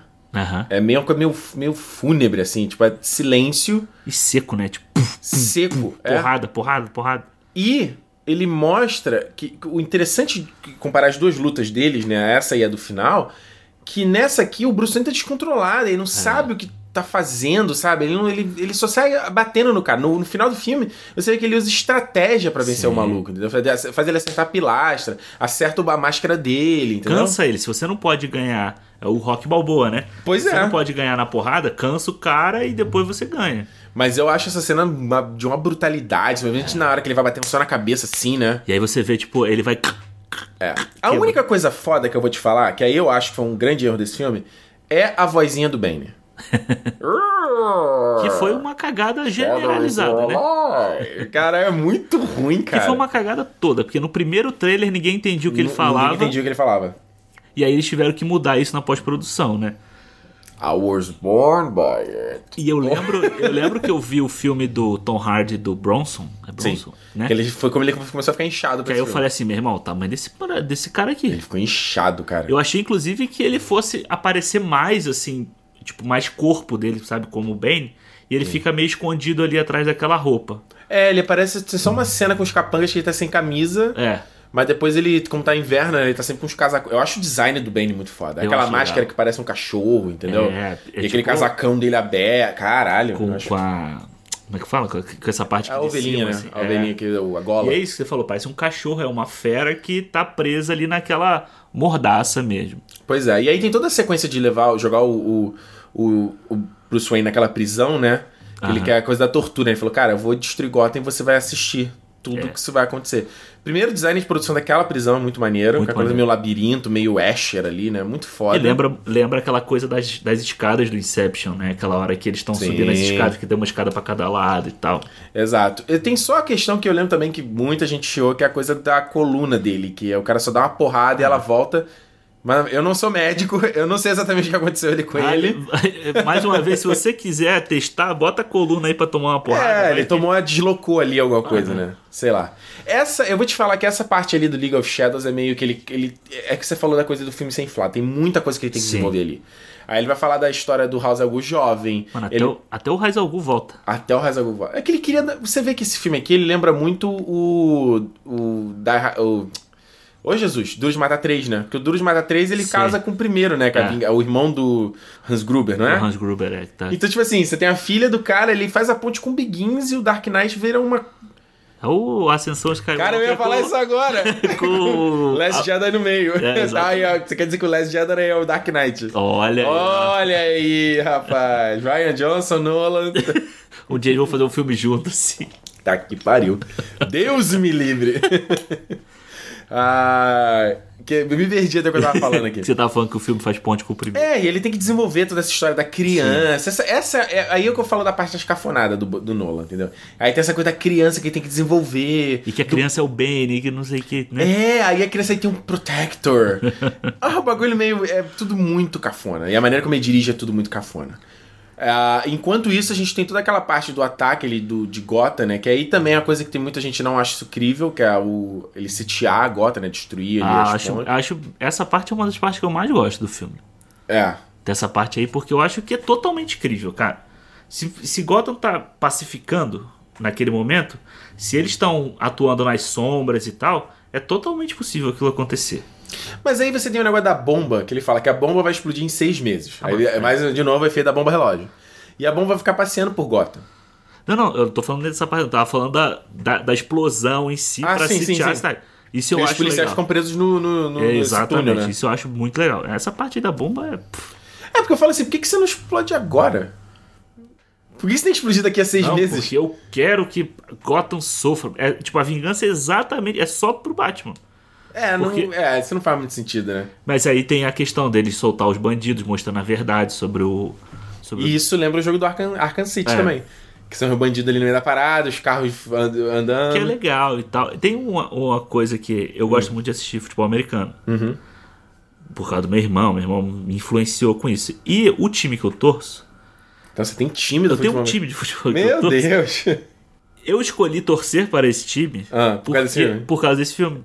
Porque aquele estádio onde eles filmam a cena é o estádio real do filme, do, do time. Eles filmaram num dia de jogo, né? Pelo que eu, É, que eu exatamente, lembro porque as cores do time real, que é o, o time de Pittsburgh, é preto e, e amarelo. Então o time de Gotham é preto e amarelo. Então é mais fácil para eles filmarem. É. Os jogadores estão lá, aqueles jogadores que aparecem são do time e tal. Então isso ficou na minha cabeça o dia que eu passei a. a- Pittsburgh vai ser meu time. É, porque por causa do Batman. É, eu acho justo. Eu consigo juntar, tá vendo? Você consegue juntar o esporte com nerdice no final das contas, tá vendo? Essa é uma boa. Essa Mas é é, uma boa. então, acho, mais- acho legal. De novo, fecha o estádio. What a lovely, lovely voice. Muito ruim, cara. Cara, não, é, e o, e o menininho cantando lá. Can you see? Que era, era do teaser. Esse, esse, É. O teaser do Dark Knight Rises era muito foda. Então tá cantando um hino americano É. ele vai explodir tudo, entendeu? Tem É. umas coisas meio. É, Cafona. cafona pra caralho. Cafona pra caramba. Ah, agora, do negócio da prisão, eu vou te falar assim, pelo menos tem essas coisas cafona, mas.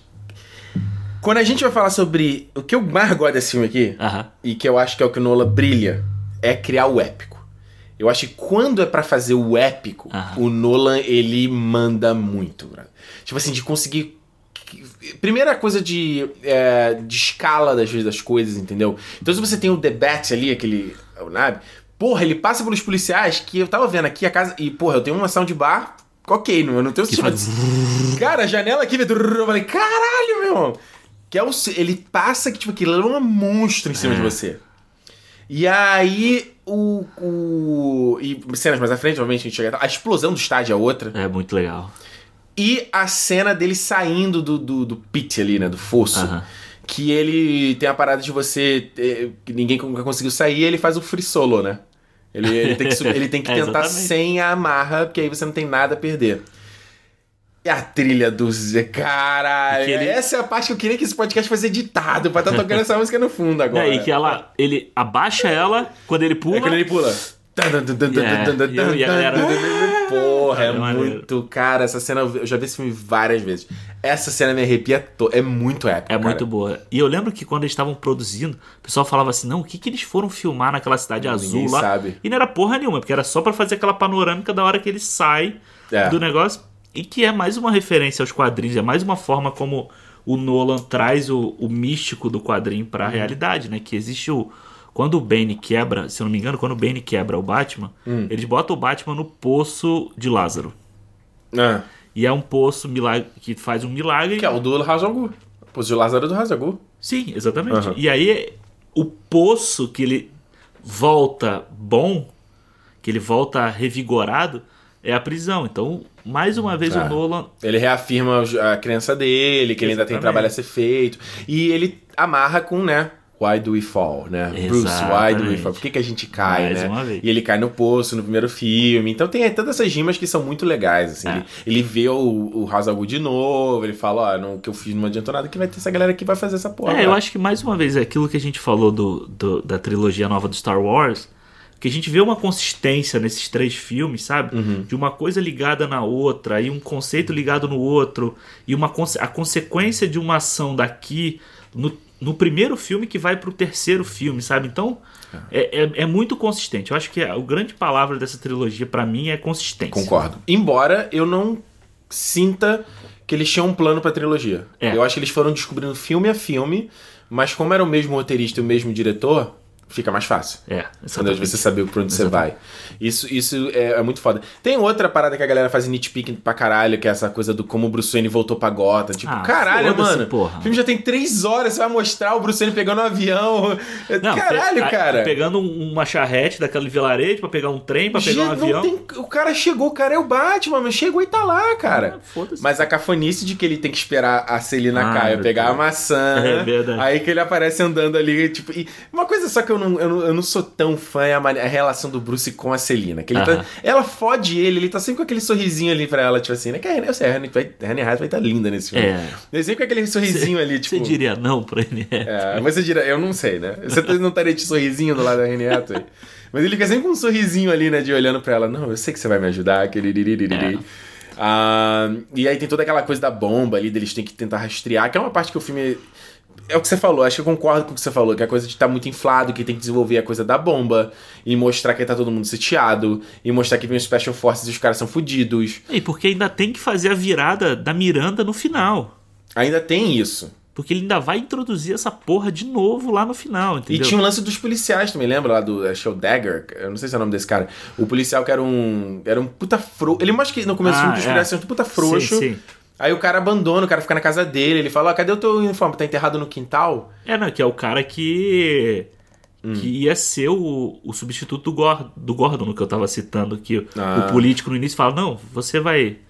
Você vai pegar esse negócio. Naquela festa que tá tendo beneficente. Pro... Uhum. Ah, é. Ah, sim, que aparece o Thomas Wayne, né? Thomas Wayne do Coringa. Isso, He's a exatamente. war hero. É, é isso. Pode crer. E aí, como é que é o nome desse ator aí? Ah, o Matthew Modine, que faz o Stranger Things. Ah, olha aí. É, tá mais novinho. É, exatamente. Tá mais novinho. É. E aí tem essa discussão de justamente você voltar a ser o policial. Então, essa parada dos caras estarem ali na caverna e depois saírem, né? Tipo assim, cara, que você mostra, mostra nesse tempo, nesses quatro anos, nesses oito anos que o Bruce ficou fora, que todo mundo ficou frouxo pra caralho. Caralho. E aí foi legal isso, assim, que. Pelo... Tem uma outra fala muito boa, que é quando o. O, é, o Batman dá uma bomba, fala, conta até assim que joga lá. Aí faz só uma explosão dele e fala. Sem ofensa, você não tem nada mais forte desse cinto aí, não. Aí, e o bate-sinal? Você gosta do bate-sinal na ponte? Acho bonito. Não, é na ponte ou na, na- no Não, é prédio, na, não? Não, é na ponte. Na ponte do Brook. Assim, Acho que... escroto, mas acho bonito. essa é uma outra parada que o é uma, é uma armadilha que o filme faz. Que é tipo assim, o, o filme define que falta seis meses pra mundo explodir, depois falta tantos dias, depois falta É. tantas horas. Então, tem uma coisa que você fala assim, quando o Bruce Wayne volta, acho que tem algumas horas só pra ela explodir. 12 horas, eu acho. Não é? É. Aí tu fica imaginando a porra do Bruce Wayne fazendo um rapel ali e pintando a parada, sabe? Tipo assim, brother, você tem coisa mais importante pra fazer, sabe? Eu acho escroto pra caralho, mas visualmente eu acho bonito. Ah, sim, é o lúdico. É, é. É, tipo, Que é o sinal, sinal. o sinal da esperança. É, Exatamente, é. é. todo mundo olhar na janela e falar, porra, olha, ele voltou. É, tem muita coisa que o filme aqui meio que deixa de lado, a coisa da, da inteligência artificial do The Bat, que ele consertou. Sabe, tem muita coisa que o Bruce Wayne faz que o filme não mostra. Ele só conta depois do final que aconteceu. É, tanto que no- as pessoas ficavam sempre na dúvida se ele tinha consertado. A grande discussão depois do filme era se ele tinha consertado o piloto automático ou não, né? Ou não, exatamente. Ah, e aí toda aquela luta final ali, que é o meio idiota dos policiais simplesmente irem de peito aberto pros caras que estão com arma atirando, né?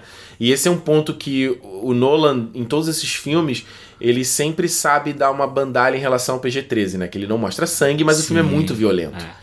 Né? Todo, ele não, não mostra, você para pra reparar, e tiro, não pega. É, não- Só e que se nesse pega, aqui. não tem sangue, né? Não tem. sa- Esse aqui eu achei que ficou feio.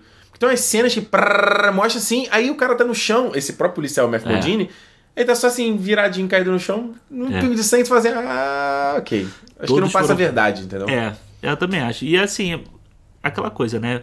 Soco, soco, soco. Do jeito que o. Uhum. Que o Bane bate no Batman, era pra ele estar com a cara arrebentada. Era pra ele estar com a cara Sim. estilo rock balboa mesmo, assim, entendeu? Mas eu gosto muito daquela luta.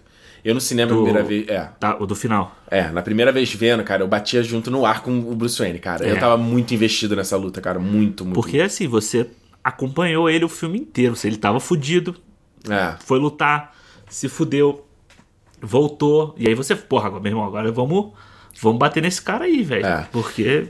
O único. Um, isso eu acho que é um grande problema é o lance de, justamente da Miranda Tate ser a Tânia Algu, né? Porque É. eu acho que isso tira o Bane.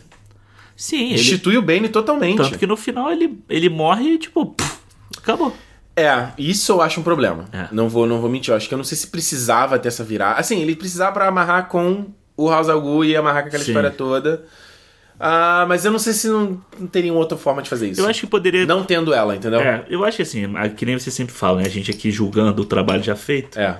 Mas eu acho que própria. assim, se matasse ela naquela cena e por causa disso o Bane ficasse Descontrolado? descontrolado, pega a bomba e vai explodir de qualquer forma, faria muito mais sentido do que dessa, desse jeito, entendeu? Porque você Pode ser. continua dando importância ao Bane, que, porra, ele é o grande vilão, ele é o cara que quebrou o Batman, entendeu? Ele é É. o cara que tá.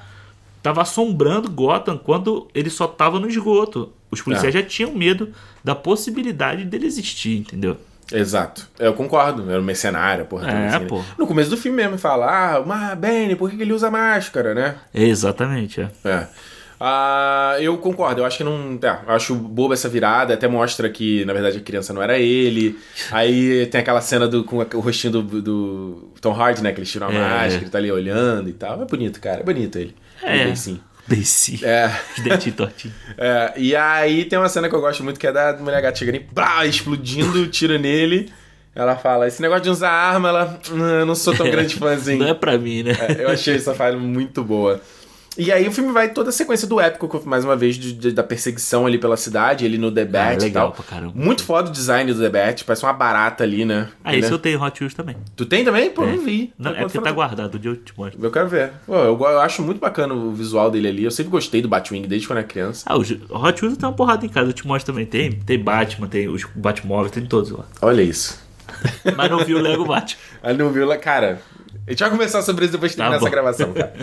É... Mas eu gosto muito dessa cena também. Acho muito legal aquela perseguição. Tan, tan, tan, E aí ele pelo foda. alto é a mulher gato pelo- na moto, a mulher gato pilotando a moto com salto. É, apertando o acelerador ali com salto. Não, e o trocando salto dela tem lâmina, né? Tem. Ela tudo ela corta. É é maneira. Ah, eu gosto, cara. Mas é o que você fala da, da tosquice, tem uma hora lá que ela tem que derrubar um andaime, que ela tá com o cara, que ela tá fugindo. Ela podia pegar a alavanca com a mão e descer. Ela faz com o pé. E ela dá um chute rodado pro negócio. Eu falei, ah, pô. Ué, igual ela saltando da janela no começo do filme. Que ela tá lá, só dá uma mortal. Fala, Caralho, Dani Santos, não precisa disso, cara. Desce na moral. ah, eu, eu, eu, eu gosto pra caralho, cara. Eu acho maneiro. É legal você ver os dois juntos, né? Tem uma cena que eles estão lutando no terraço juntos. Aham. E eles funcionam, de, eles funcionam Muito, demais, é. cara. O traje dela é muito maneiro. Aquela, essa solução do, do- da orelhinha de gato dela. Que é o óculos. Porque ninguém chama ela de Catwoman no filme, né? Não. Ninguém chama, mas ela via, a orelhinha de gato é o visor dela. É, muito legal. É muito maneiro, eu gosto demais. Ah, ela, na hora que ela tá, ele tá falando, ela desaparece, ele fala, hum, então é assim que... Essa é a sensação. Essa é a sensação. é muito bom. Eu- Agora, o que não é muito bom é a porra a morte da. Ah, Caralho. mano, essa Marion Cotillard, cara. Vencedora do Oscar. Pega o Oscar de volta. Volta aqui, devolve Caralho, é muito ruim, cara. Como é que alguém viu isso? Gente, será que não tinha mais tempo de fazer um segundo take? Será que era isso no Ah, dia? mano. Falou, cara. Cara, a gente gastou o dia inteiro pra filmar toda a sequência. A gente só precisa filmar essa reação, não tem mais tempo. Acabou o rolo, né, do filme. Não, porque você sabe que tem isso, né? De coisa de union, de, Sim, de- sim. da galera que faz, faz filme. Sei lá, se o cara, eh, dependendo do Aham. schedule da produção, cinco horas, o maluco não quer nem saber. O cara tá aguardando e mete o pé. Então tu fala assim, já. Eu, não é porque que filme que eu vi bastidor, o cara falando que tinha que implorar, gente, por favor, só te fazer mais um take, pelo amor de Deus. Foda, né? é só isso que eu É explica. só isso que é. A explicação é muito ruim aquilo ali, né? É mu- horrível, Ah, e mais ainda porque você tem a bomba pra explodir, ela tá ali falando, ah, porque o meu pai pipi. Bora, minha filha. Aí vou- então o Batman, o Gordon e, E a a, mulher gato olhando pra assim. cara de. E ela lá, ai, porque não sei o que, não sei o que. Eu vim cumprir a obra do meu pai. Eu, Tá, minha filha, mas vai, Tchau. porra, não, vai. ele ainda, ainda beija a mulher gato. Ainda. ele- Ainda fala pro Gordon ainda que fala ele era Gordon, tipo criança. assim, senso de urgência, zero. Mas é, eu lembro na época, quando eu fiz o vídeo sobre esse filme, eu lembro muito que eu comparei com aquela cena do Batman na Feira da Fruta, que ele corre com a bomba, assim, sabe? Que ele tenta jogar, na, jogar no negócio, você tem as freiras. Aí aí- volta. Eu imaginei muito essa cena, o Batman no final com aquela, com aquela bombinha presa no The Bat. Ah, mas essa sequência final do filme, pra mim, mais uma vez, é, É, é a foda. definição de épico. A música, né? Ah, Eu não vou fazer. Né? que- que A mina canta o coralzinho, É. ele olha, a bomba explode.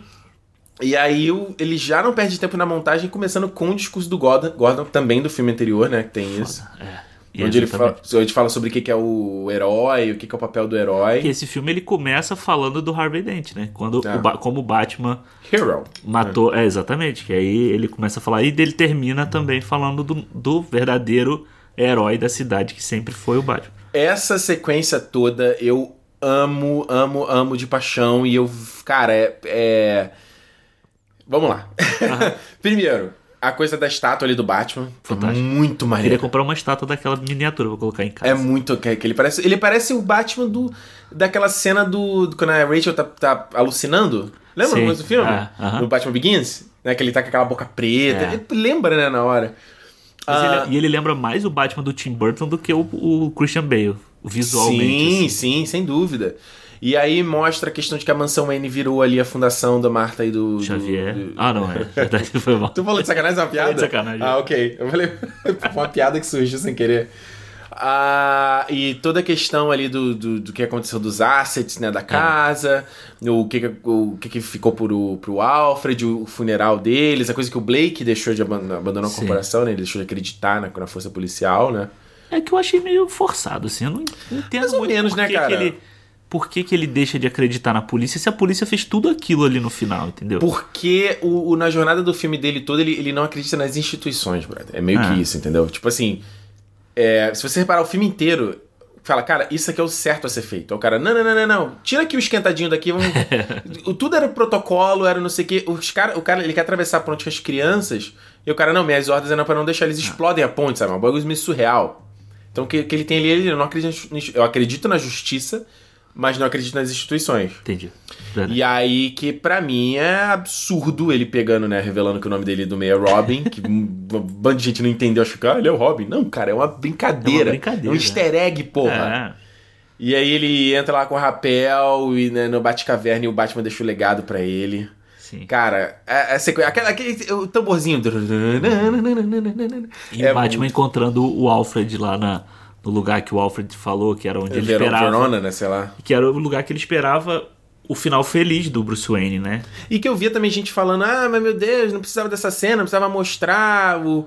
o... Só podia fazer o Alfred olhando e. Eu não. Sabe por que não, eu não concordo com isso? Tinha que mostrar o Bruce Wayne ali? Porque ele mostra a Celina com o Bruce Wayne. Exatamente. Então ele dá. Ele, tipo, senão ficaria um furo na história dela. Falar, o que aconteceu com ela? É. Que, Eles- ele- que eles seguiram juntos. né? Eles seguiram juntos, então, tipo, eles tinham uma história ali, né? Os dois têm esse legado, esse passado, e os dois estão juntos no final. E no final ali, o. Porra, o Joseph Gordon-Levitt levantando. Acho que ele, eu não sei se ele pega macho no batirangue, no, né? Ele pega alguma coisa. Não. Ele pega alguma coisa? Não. Ele pega nada, não, né? Não, É, tá ele- só- ele... tá só com a lu- lumináriazinha. É, e assim. aí ele sobe, vai andando e aquele negócio A plataforma sobe, assim, sobe, a câmera desce. Cara, olha, meu e fecha Deus. o quadro, né? Caralho, essa cena é muito foda. E eu muito acho foda. essa cena lembra muito o final do Inception. Hum. o final do Inception também é. O o Nolan faz a mesma coisa, de ir mostrando várias coisas acontecendo ao mesmo tempo. Ele chegando no. no aeroporto e depois o, o, o Leonardo DiCaprio chegando na casa, não sei o quê. Sim. Isso ele vai fazendo. Ele vai e volta, né? É, ele vai fazendo exatamente isso ali. Vai contando todos os finais numa, numa Só é visual. só. É. É, mostra ali o Gordon com. Eles botaram um sinal de novo, né? Reconstruiu o que Sim. quebrou no filme anterior. Al- não, alguém deu. O Bruce Wayne praticamente Ah, deve ter é. deixado lá que ele, É. ele até pega e fica felizão quando ele vê, assim, tipo. O Fox vê que a inteligência artificial foi reconstruída. exatamente. e Alexandre de 2013, são uns sete anos aí. Até hoje, eu. Cara, eu. Meu Deus do céu, como eu queria ver um filme do Batman com Joseph Gordon-Levitt. É. Ele fazendo um Batman meio night- asa noturna, entendeu? Ou um Batman Beyond, o que Batman seja. Beyond, tinha que ser, né? Porque, pô, ele. Se você vê aquele filme dele com, que ele faz o Don John, que ele é um Sim. viciado em pornô. Foi um bacaninha dirigido por ele. Ele tá fortinho naquele Ah. filme. Pô, imagina que aquele shape ali. Caralho! Fazer um Batman diferente? É, a, te falei isso, né? A Renata virou pra mim e falou assim: Hum. por que que foram fazer a merda do Batman vs Superman e não fizeram a continuação desse filme com esse, com esse rapaz? Mas eu concordo 100% com ela. Porque, cara, era, era a deixa certa ali, né? Tipo, era um. Cara, aquilo ali foi muito foda. Eu saí do cinema dando cambalhota pra trás, sabe? Tipo, Didi Mocó abrindo a boca assim, ah, caralho, eu saí, tipo, muito inspirado, sabe? A coisa do herói. Eu É. acho que. que... Tudo bem, agora a gente tem que ver essas, essas subversões do subgênero de heró- do gênero de heróis. Mas pra mim, assim, isso é uma coisa muito. que pra mim tá muito enraizado no que, que é o- a história em quadrinhos. Né? Por que, que a gente é tão fascinado nessas histórias? Aham. Essa coisa da abnegação, essa coisa de você fazer o bem maior, essa coisa de você se sacrificar. Isso são as paradas tão nobres, assim, eu acho que a gente. A gente vai ficando cada vez mais cínico, acho que o mundo tá indo. Não tá indo, sempre foi, né? Sempre foi, né? Muito cínico, a gente vai ficando muito cínico, muito cínico. Acho que você tem essa coisa lúdica de acreditar nessa. Aham. Uma parada meio utópica, entendeu? De tipo, caralho, cara, tem um cara se sacrificando pelo bem maior. E imagina, imagina no nosso mundo se a gente vê, se tem uma figura dessa. Sim. Como, cara, se você já se inspira com cantor, com artista, com ator falando uma parada, fala, caralho! É. DiCaprio aí toda hora postando coisa de. de é, é, Da, do- da questão lá climática. ambiente, é. Caralho, eu, eu me sinto inspirado, eu vejo, caramba, eu fico mais ligado de acompanhar. Imagina se você tem um maluco que se veste pra fazer o bem, pra ser um. É, foi o que eu te falei, pô. A gente viu lá o Globo de Ouro. Hum. O Russell Crowe não tava no Globo de Ouro porque tava ajudando na- no, no, no, no fogo da Austrália. O Chris Hems- Hemsworth Doou. doou um milhão de dólares pra essa causa. Porra, isso só, sabe, tipo, só o cara fazer uma coisinha que pra ele é simples já, já ajuda. Imagina, puta que pariu, se tivesse um, um cara tipo esse faze, fazendo o que ele faz, o que o Batman faz. É. Entendeu? É, é, é, é o- a figura, coisa da figura pública, eu acho que em diversos níveis, mesmo se você, é, sei lá, a gente tem uma plataforma podcast.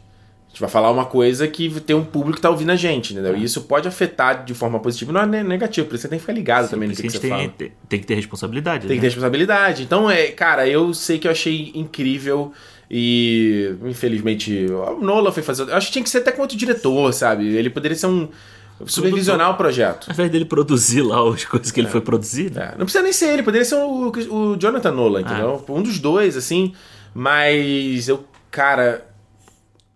A verdade é o seguinte, cara, nunca diga nunca, né? A gente tá vendo tantos projetos de filme que acontecem hoje em dia que Sim. fala assim, que eram tão improváveis. É, também acho. Algum dia vem. Será? Algum dia o Joseph Gordon-Levitt volta a fazer filme.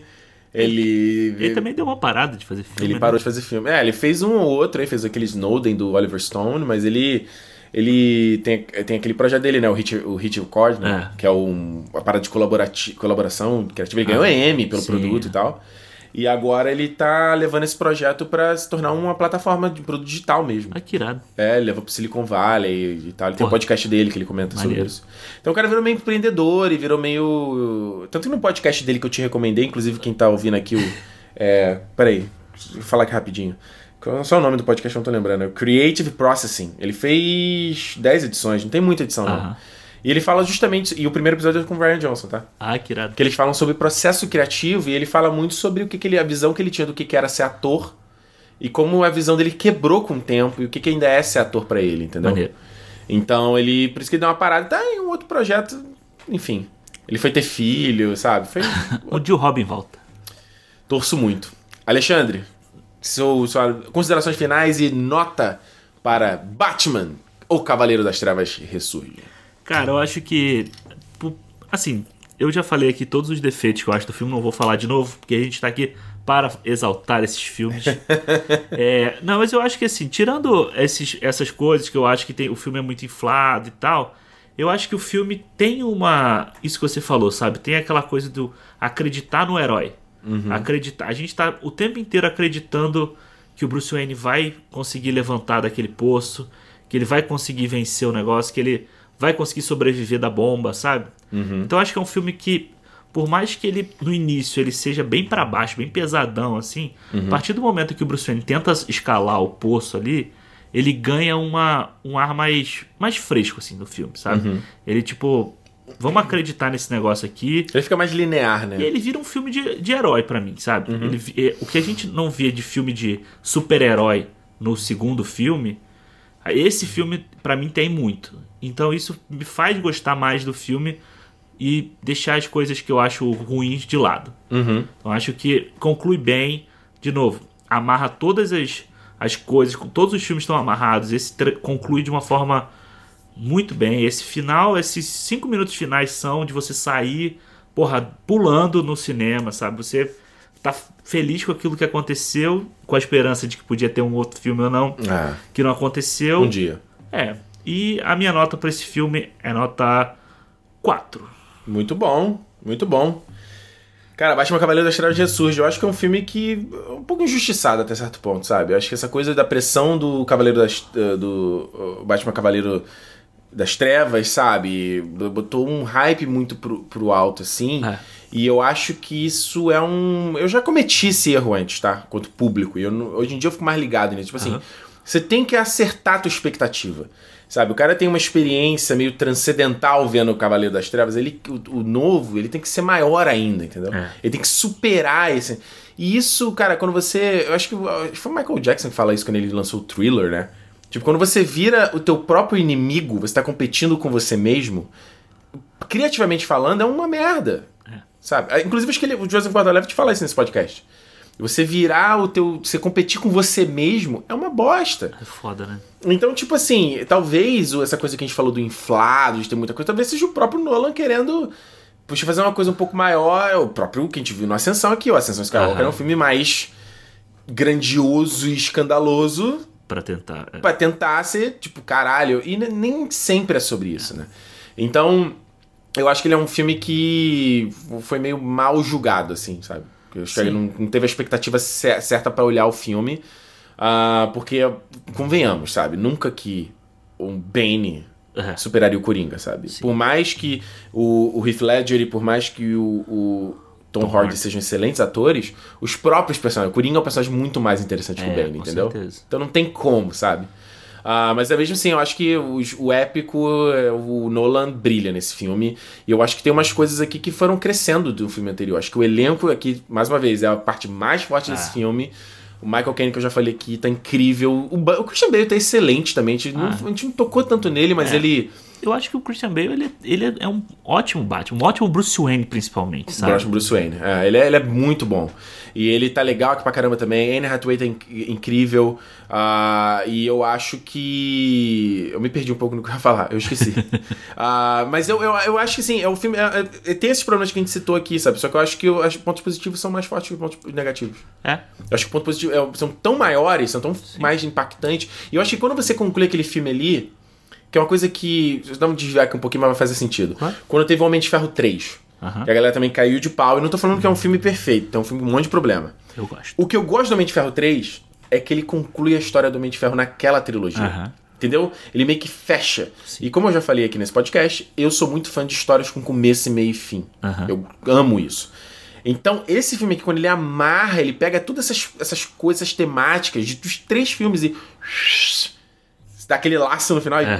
fecha a conta e passa a regra. Fala, puta que pariu. Embalou o presente. É um graphic novel do Nolan, entendeu? É, exatamente. Foda. Eu dou quatro estrelas também. Quatro também. É incrível. Qual é a média que fechou? A minha média, a minha média eu dei 3,5 pro, pro Begins, É. 4,5 pro Dark Knight e 4 pro Dark Knight Rises, então dá 4. A média no final. É, a minha dá ó, Tu botou, quatro tu e botou, meio. 4, é, tu botou 4,5 Begins, Cinco 5, e quatro e quatro. Dá Quatro. quatro e meio. 4,5. Fechou aí, então. Fechou. Agora é aquele ponto. Qual é a sua nota, as suas considerações sobre a trilogia Cavaleiro das Trevas? Lembrando, a maneira de você dar o seu feedback é no Instagram, Cinemou Podcast, ou no Twitter, Cinemou Podcast. Manda sua mensagem lá. A gente quer saber o que, que você achou, acha sobre essa trilogia.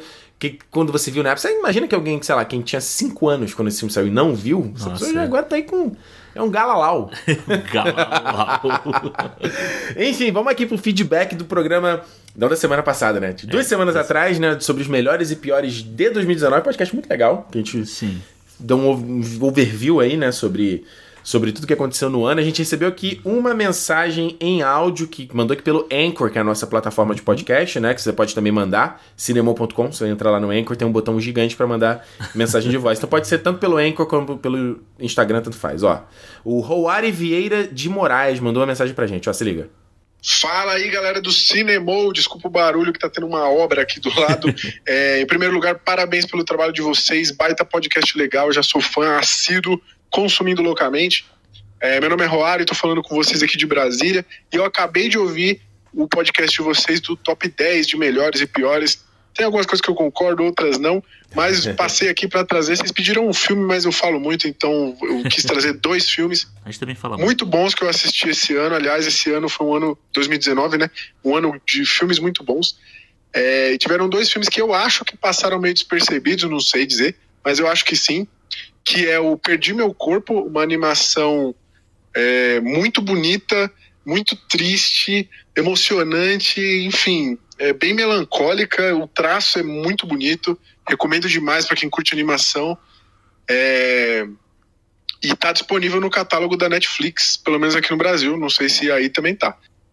E aí a mensagem do Roari cortou, porque o Anchor só deixa você mandar mensagem de um minuto. Olha aí. Então ele falou demais, a gente nunca vai saber qual é o segundo filme Qual do Roari. será o segundo filme do Roar? Mas eu botei essa mensagem aqui porque o tá na minha lista também pra ver aí Eu Perdi Meu Corpo, que a gente ficou sabendo quando no Réveillon, né? A gente tava no- É. na festinha, o camarada falou, não, pô, o filme que a gente viu aqui foi muito legal. E você vê como a Netflix é foda, né? O filme já estava no catálogo e nada de aparecer pra mim, cara. Pois é, cara, esse. esse. Como é que fala? O. Caralho, como é que é o nome? Interface? A Não, a interface não, o algoritmo Ah, o algoritmo. deles, porra. é- Também, a- às vezes eu tô passando e falo assim, cara, não sabia que tinha esse filme na Netflix. Um filme velho mesmo, assim. E que casa totalmente com as coisas que eu gosto de ver. Tu fala, mano, A Juliana fica puta quando ela entra logo no meu perfil da Netflix. Ela fala: Ó, tem um monte de coisa que não mostra pra mim. Eu falo: ah, você É. vê coisa ruim, pô. Não. Só coisa ruim, pô. Não, meu, eu também tô doido pra ver esse filme aí. É. Do, do, e tá indicado ao Oscar, né? De melhor animação. Olha aí. Manda aqui outra mensagem de áudio do João Antunes. Fala Ricardo, fala Alexandre, gosto muito do programa de vocês. É o seguinte, o meu filme que me surpreendeu muito esse ano, que é O Rei, da Netflix, é um filme muito bem conduzido pelo David Mitchell, porque eu, eu consegui ver muito bem aquela era medieval que ele construiu, eh, toda, todo o diálogo, toda a manipulação de poder que acontece no filme ali e todo ah, como ele mostra mesmo que era um tempo muito irracional as guerras não eram tão claras os motivos era um- uma busca de poder só que esse poder não, não tinha sentido. E eu gosto muito do personagem do Timothy que ele não quer combater ninguém. E a propósito do Robert Pattinson está muito legal. Então o filme me surpreendeu muito muito Tá aí. Tá, a gente falou do. do- a gente não falou do rei. não, Não, a gente não falou do Rei. Cara, eu gostei muito desse filme quando eu assisti. É, eu sei porque a gente não citou. Depois que eu É. fiquei olhando a minha lista, eu falei, por que a gente não falou desse filme? Eu gostei muito. Eu acho o, o Timothy Chalamet, ele tem uma. Ah, esse menino. Esse moleque vai. Cara, ele vai brilhar aí. Vai, ele já está brilhando. E assim, esse ano tem Duna, que ele vai ser o personagem principal. Eu acho que ele vai explodir nesse filme aí. É. Explodir pra, pra todo mundo, assim, sabe? É, Depois vai fazer o Bob Dylan com É, James com- Mangold. com James Mangold, é. Então eu acho que, assim, ele, pra mim, ele é o. A coisa principal do filme, assim, o. Sabe, o carro-chefe do filme. A participação do, do Robert Pattinson é muito legal. E eu, eu gosto de filme de medieval, filme de guerra, assim. E esse eu acho um filme bem contido. Ele tem uma batalha grande ali só. É. E eu acho que ele, ele vai te dando o clima daquela situação toda ali que, que os personagens vão vivendo pra chegar nessa, nessa batalha e não ser só mais uma batalha, entendeu? Concordo. Concordo. E é- e eu, esse que o, que o. Qual é o nome do menino? Esqueci o nome dele. João Antunes. João Antunes, isso que ele falou, essa coisa da, da guerra. Tipo assim, caralho, eu fiquei putinho, pronto, vai ter uma guerra. Aí você mandou uma agulha aqui e tá me debochando que eu sou uma criança, entendeu? Vai ter a guerra, sabe? E aí um monte de gente morre, um monte de gente envolvida, a vida não é porra nenhuma. É que ele não tinha justificativa nenhuma, era só pra conquistar território. Era só expansão. É, e é o negócio desse filme que ele mostra também que a história é o Henry VI, não é o nome? É. É um cara que quase ninguém sabe, assim, não tem muita informação sobre a história dele. Ele era o rei, ele era o rei mais improvável. Eu tive que pesquisar pra entender um pouco a história. Ele era o rei mais improvável, assim, na linha de sucessão. O fato dele virar rei foi totalmente inesperado. E ele. E toda a parada ali dele com, com Robert Pattinson, né, o rei da França e tal, também excelente. E no, no final, depois que ele mostra que foi manipulado, né, pelos assessores É. dele e tal. Tem um, e tem um elenco bom, assim, o filme. Tem o, o pai dele é o Ben Mendelsohn, né? Benson, excelente. O, o cara que faz, o cara que, que é o conselheiro dele, é o cara que faz o vilão do Missão Impossível, né? É, total. É, não, é muito bom. E o, o visual do filme é muito bonito. É muito bonito. É mesmo vendo em casa, nossa. É, esse Jesus. filme era um Netflix que valia a pena ver no cinema, né? É. Leia pra cima, Heitor. A mensagem aqui do Podia Ser João. Mandou aqui pra gente, falou, deu parabéns pelo podcast e deu duas trago duas recomendações de filmes que acho que passaram despercebidos. Perdi Meu Corpo, Olha aí. mais uma recomendação. Uma animação linda, sensível e triste pra cacete. Muito bom saber disso.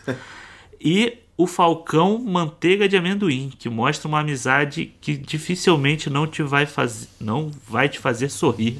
Esse daí eu queria muito ter assistido antes da gente ter gravado, né? O Peanut Butter Falcon, né? Que é, o- Esse é o que é com o Shia LaBeouf. Shia LaBeouf. que, que é com um menino que acho que ele é autista e o próprio garoto que tá no filme, né? O Sim, próprio sim. turno.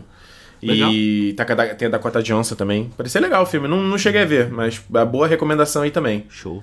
Olha aqui, ó, o tal do Joel mandou feedback do episódio. O filme que mais me surpreendeu esse ano foi o El Camino.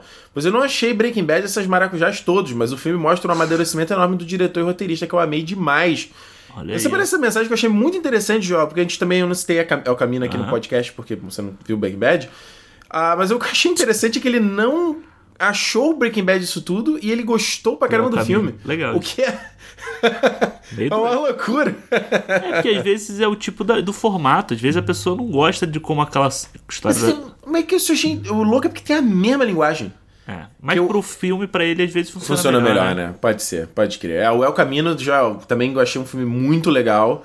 Pra quem, assim, eu achei um, foi um presente pra fã de Breaking Bad. Esse filme foi muito bom, assim. Então, ó, pra gente encerrar aqui, tem a mensagem da Ariadne.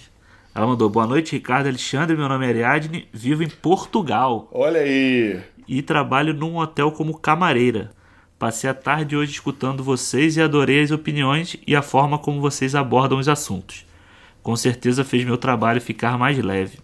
Vou procurar o filme Parasita para assistir porque fiquei mesmo interessada. Já indiquei o podcast de vocês para o meu marido e ele adorou também. Beijos e continuem assim. Ariadne tá lá no outro canto, cara. Quanta é distância daqui do, de Vancouver pra lá? É enorme, maior que pro Brasil. Mano, é, deve ser. É, Tem- acho que nem vou direto A também. Ariadne aí, é, Camareira, tá fazendo é, Jennifer Lopes naquele filme, né? Ah, Do- Qual é daquele filme? Ah, porra, não sei que ela aquela. conhece Ralph Fiennes, que é, É. Dia de Princesa, sei lá, uma história de princesa. É, não sei que ele é um senador, né? É, e aí ela se disfarça que ela é uma ricona, alguma coisa assim. Esse filme... Esse- Sessão da tarde garantida. ah, esse filme. Eu achei legalzinho, esse filme é divertido. Ah, é. gostou de... Mas é legal, ela gostou do. Ela vai procurar o Parasita que, pô. Ariadne, Ariadne, vai na fé, Vai. acredite, acredite no hype. Exatamente. Acredite no hype. Acredite no hype. Porra, é legal saber que, que ela tá trabalhando lá na parada dela tá escutando a gente. Eu- Olha a missão, Alexandre, a nossa missão social. A gente tá levando alegria pra esse povo, rapaz. A gente é o Davi Luiz. então, gente, olha só. Espero que vocês tenham tido alguma alegria com mais de duas horas de podcast, nosso programa mais longo. Meu Deus. Meu Deus, esse é só o primeiro. A gente ainda vai gravar mais dois programas hoje, no mesmo dia. Quem mandou o Alexandre inventar de ir pro Rio do Brasil? E Agora ferrou a gravação. Olha só, gente. Não se esquece, conta pra gente o que você acha sobre a trilogia do Dark Knight no Cinema Podcast, no Twitter e no Instagram. Semana que vem, quem sabe sua mensagem aparece aqui no podcast, certo? Certo. Então é isso, Alexandre. Como sempre, se é dia de cinema, Cinemou. cinema, minha gente. Valeu, tchau. Valeu.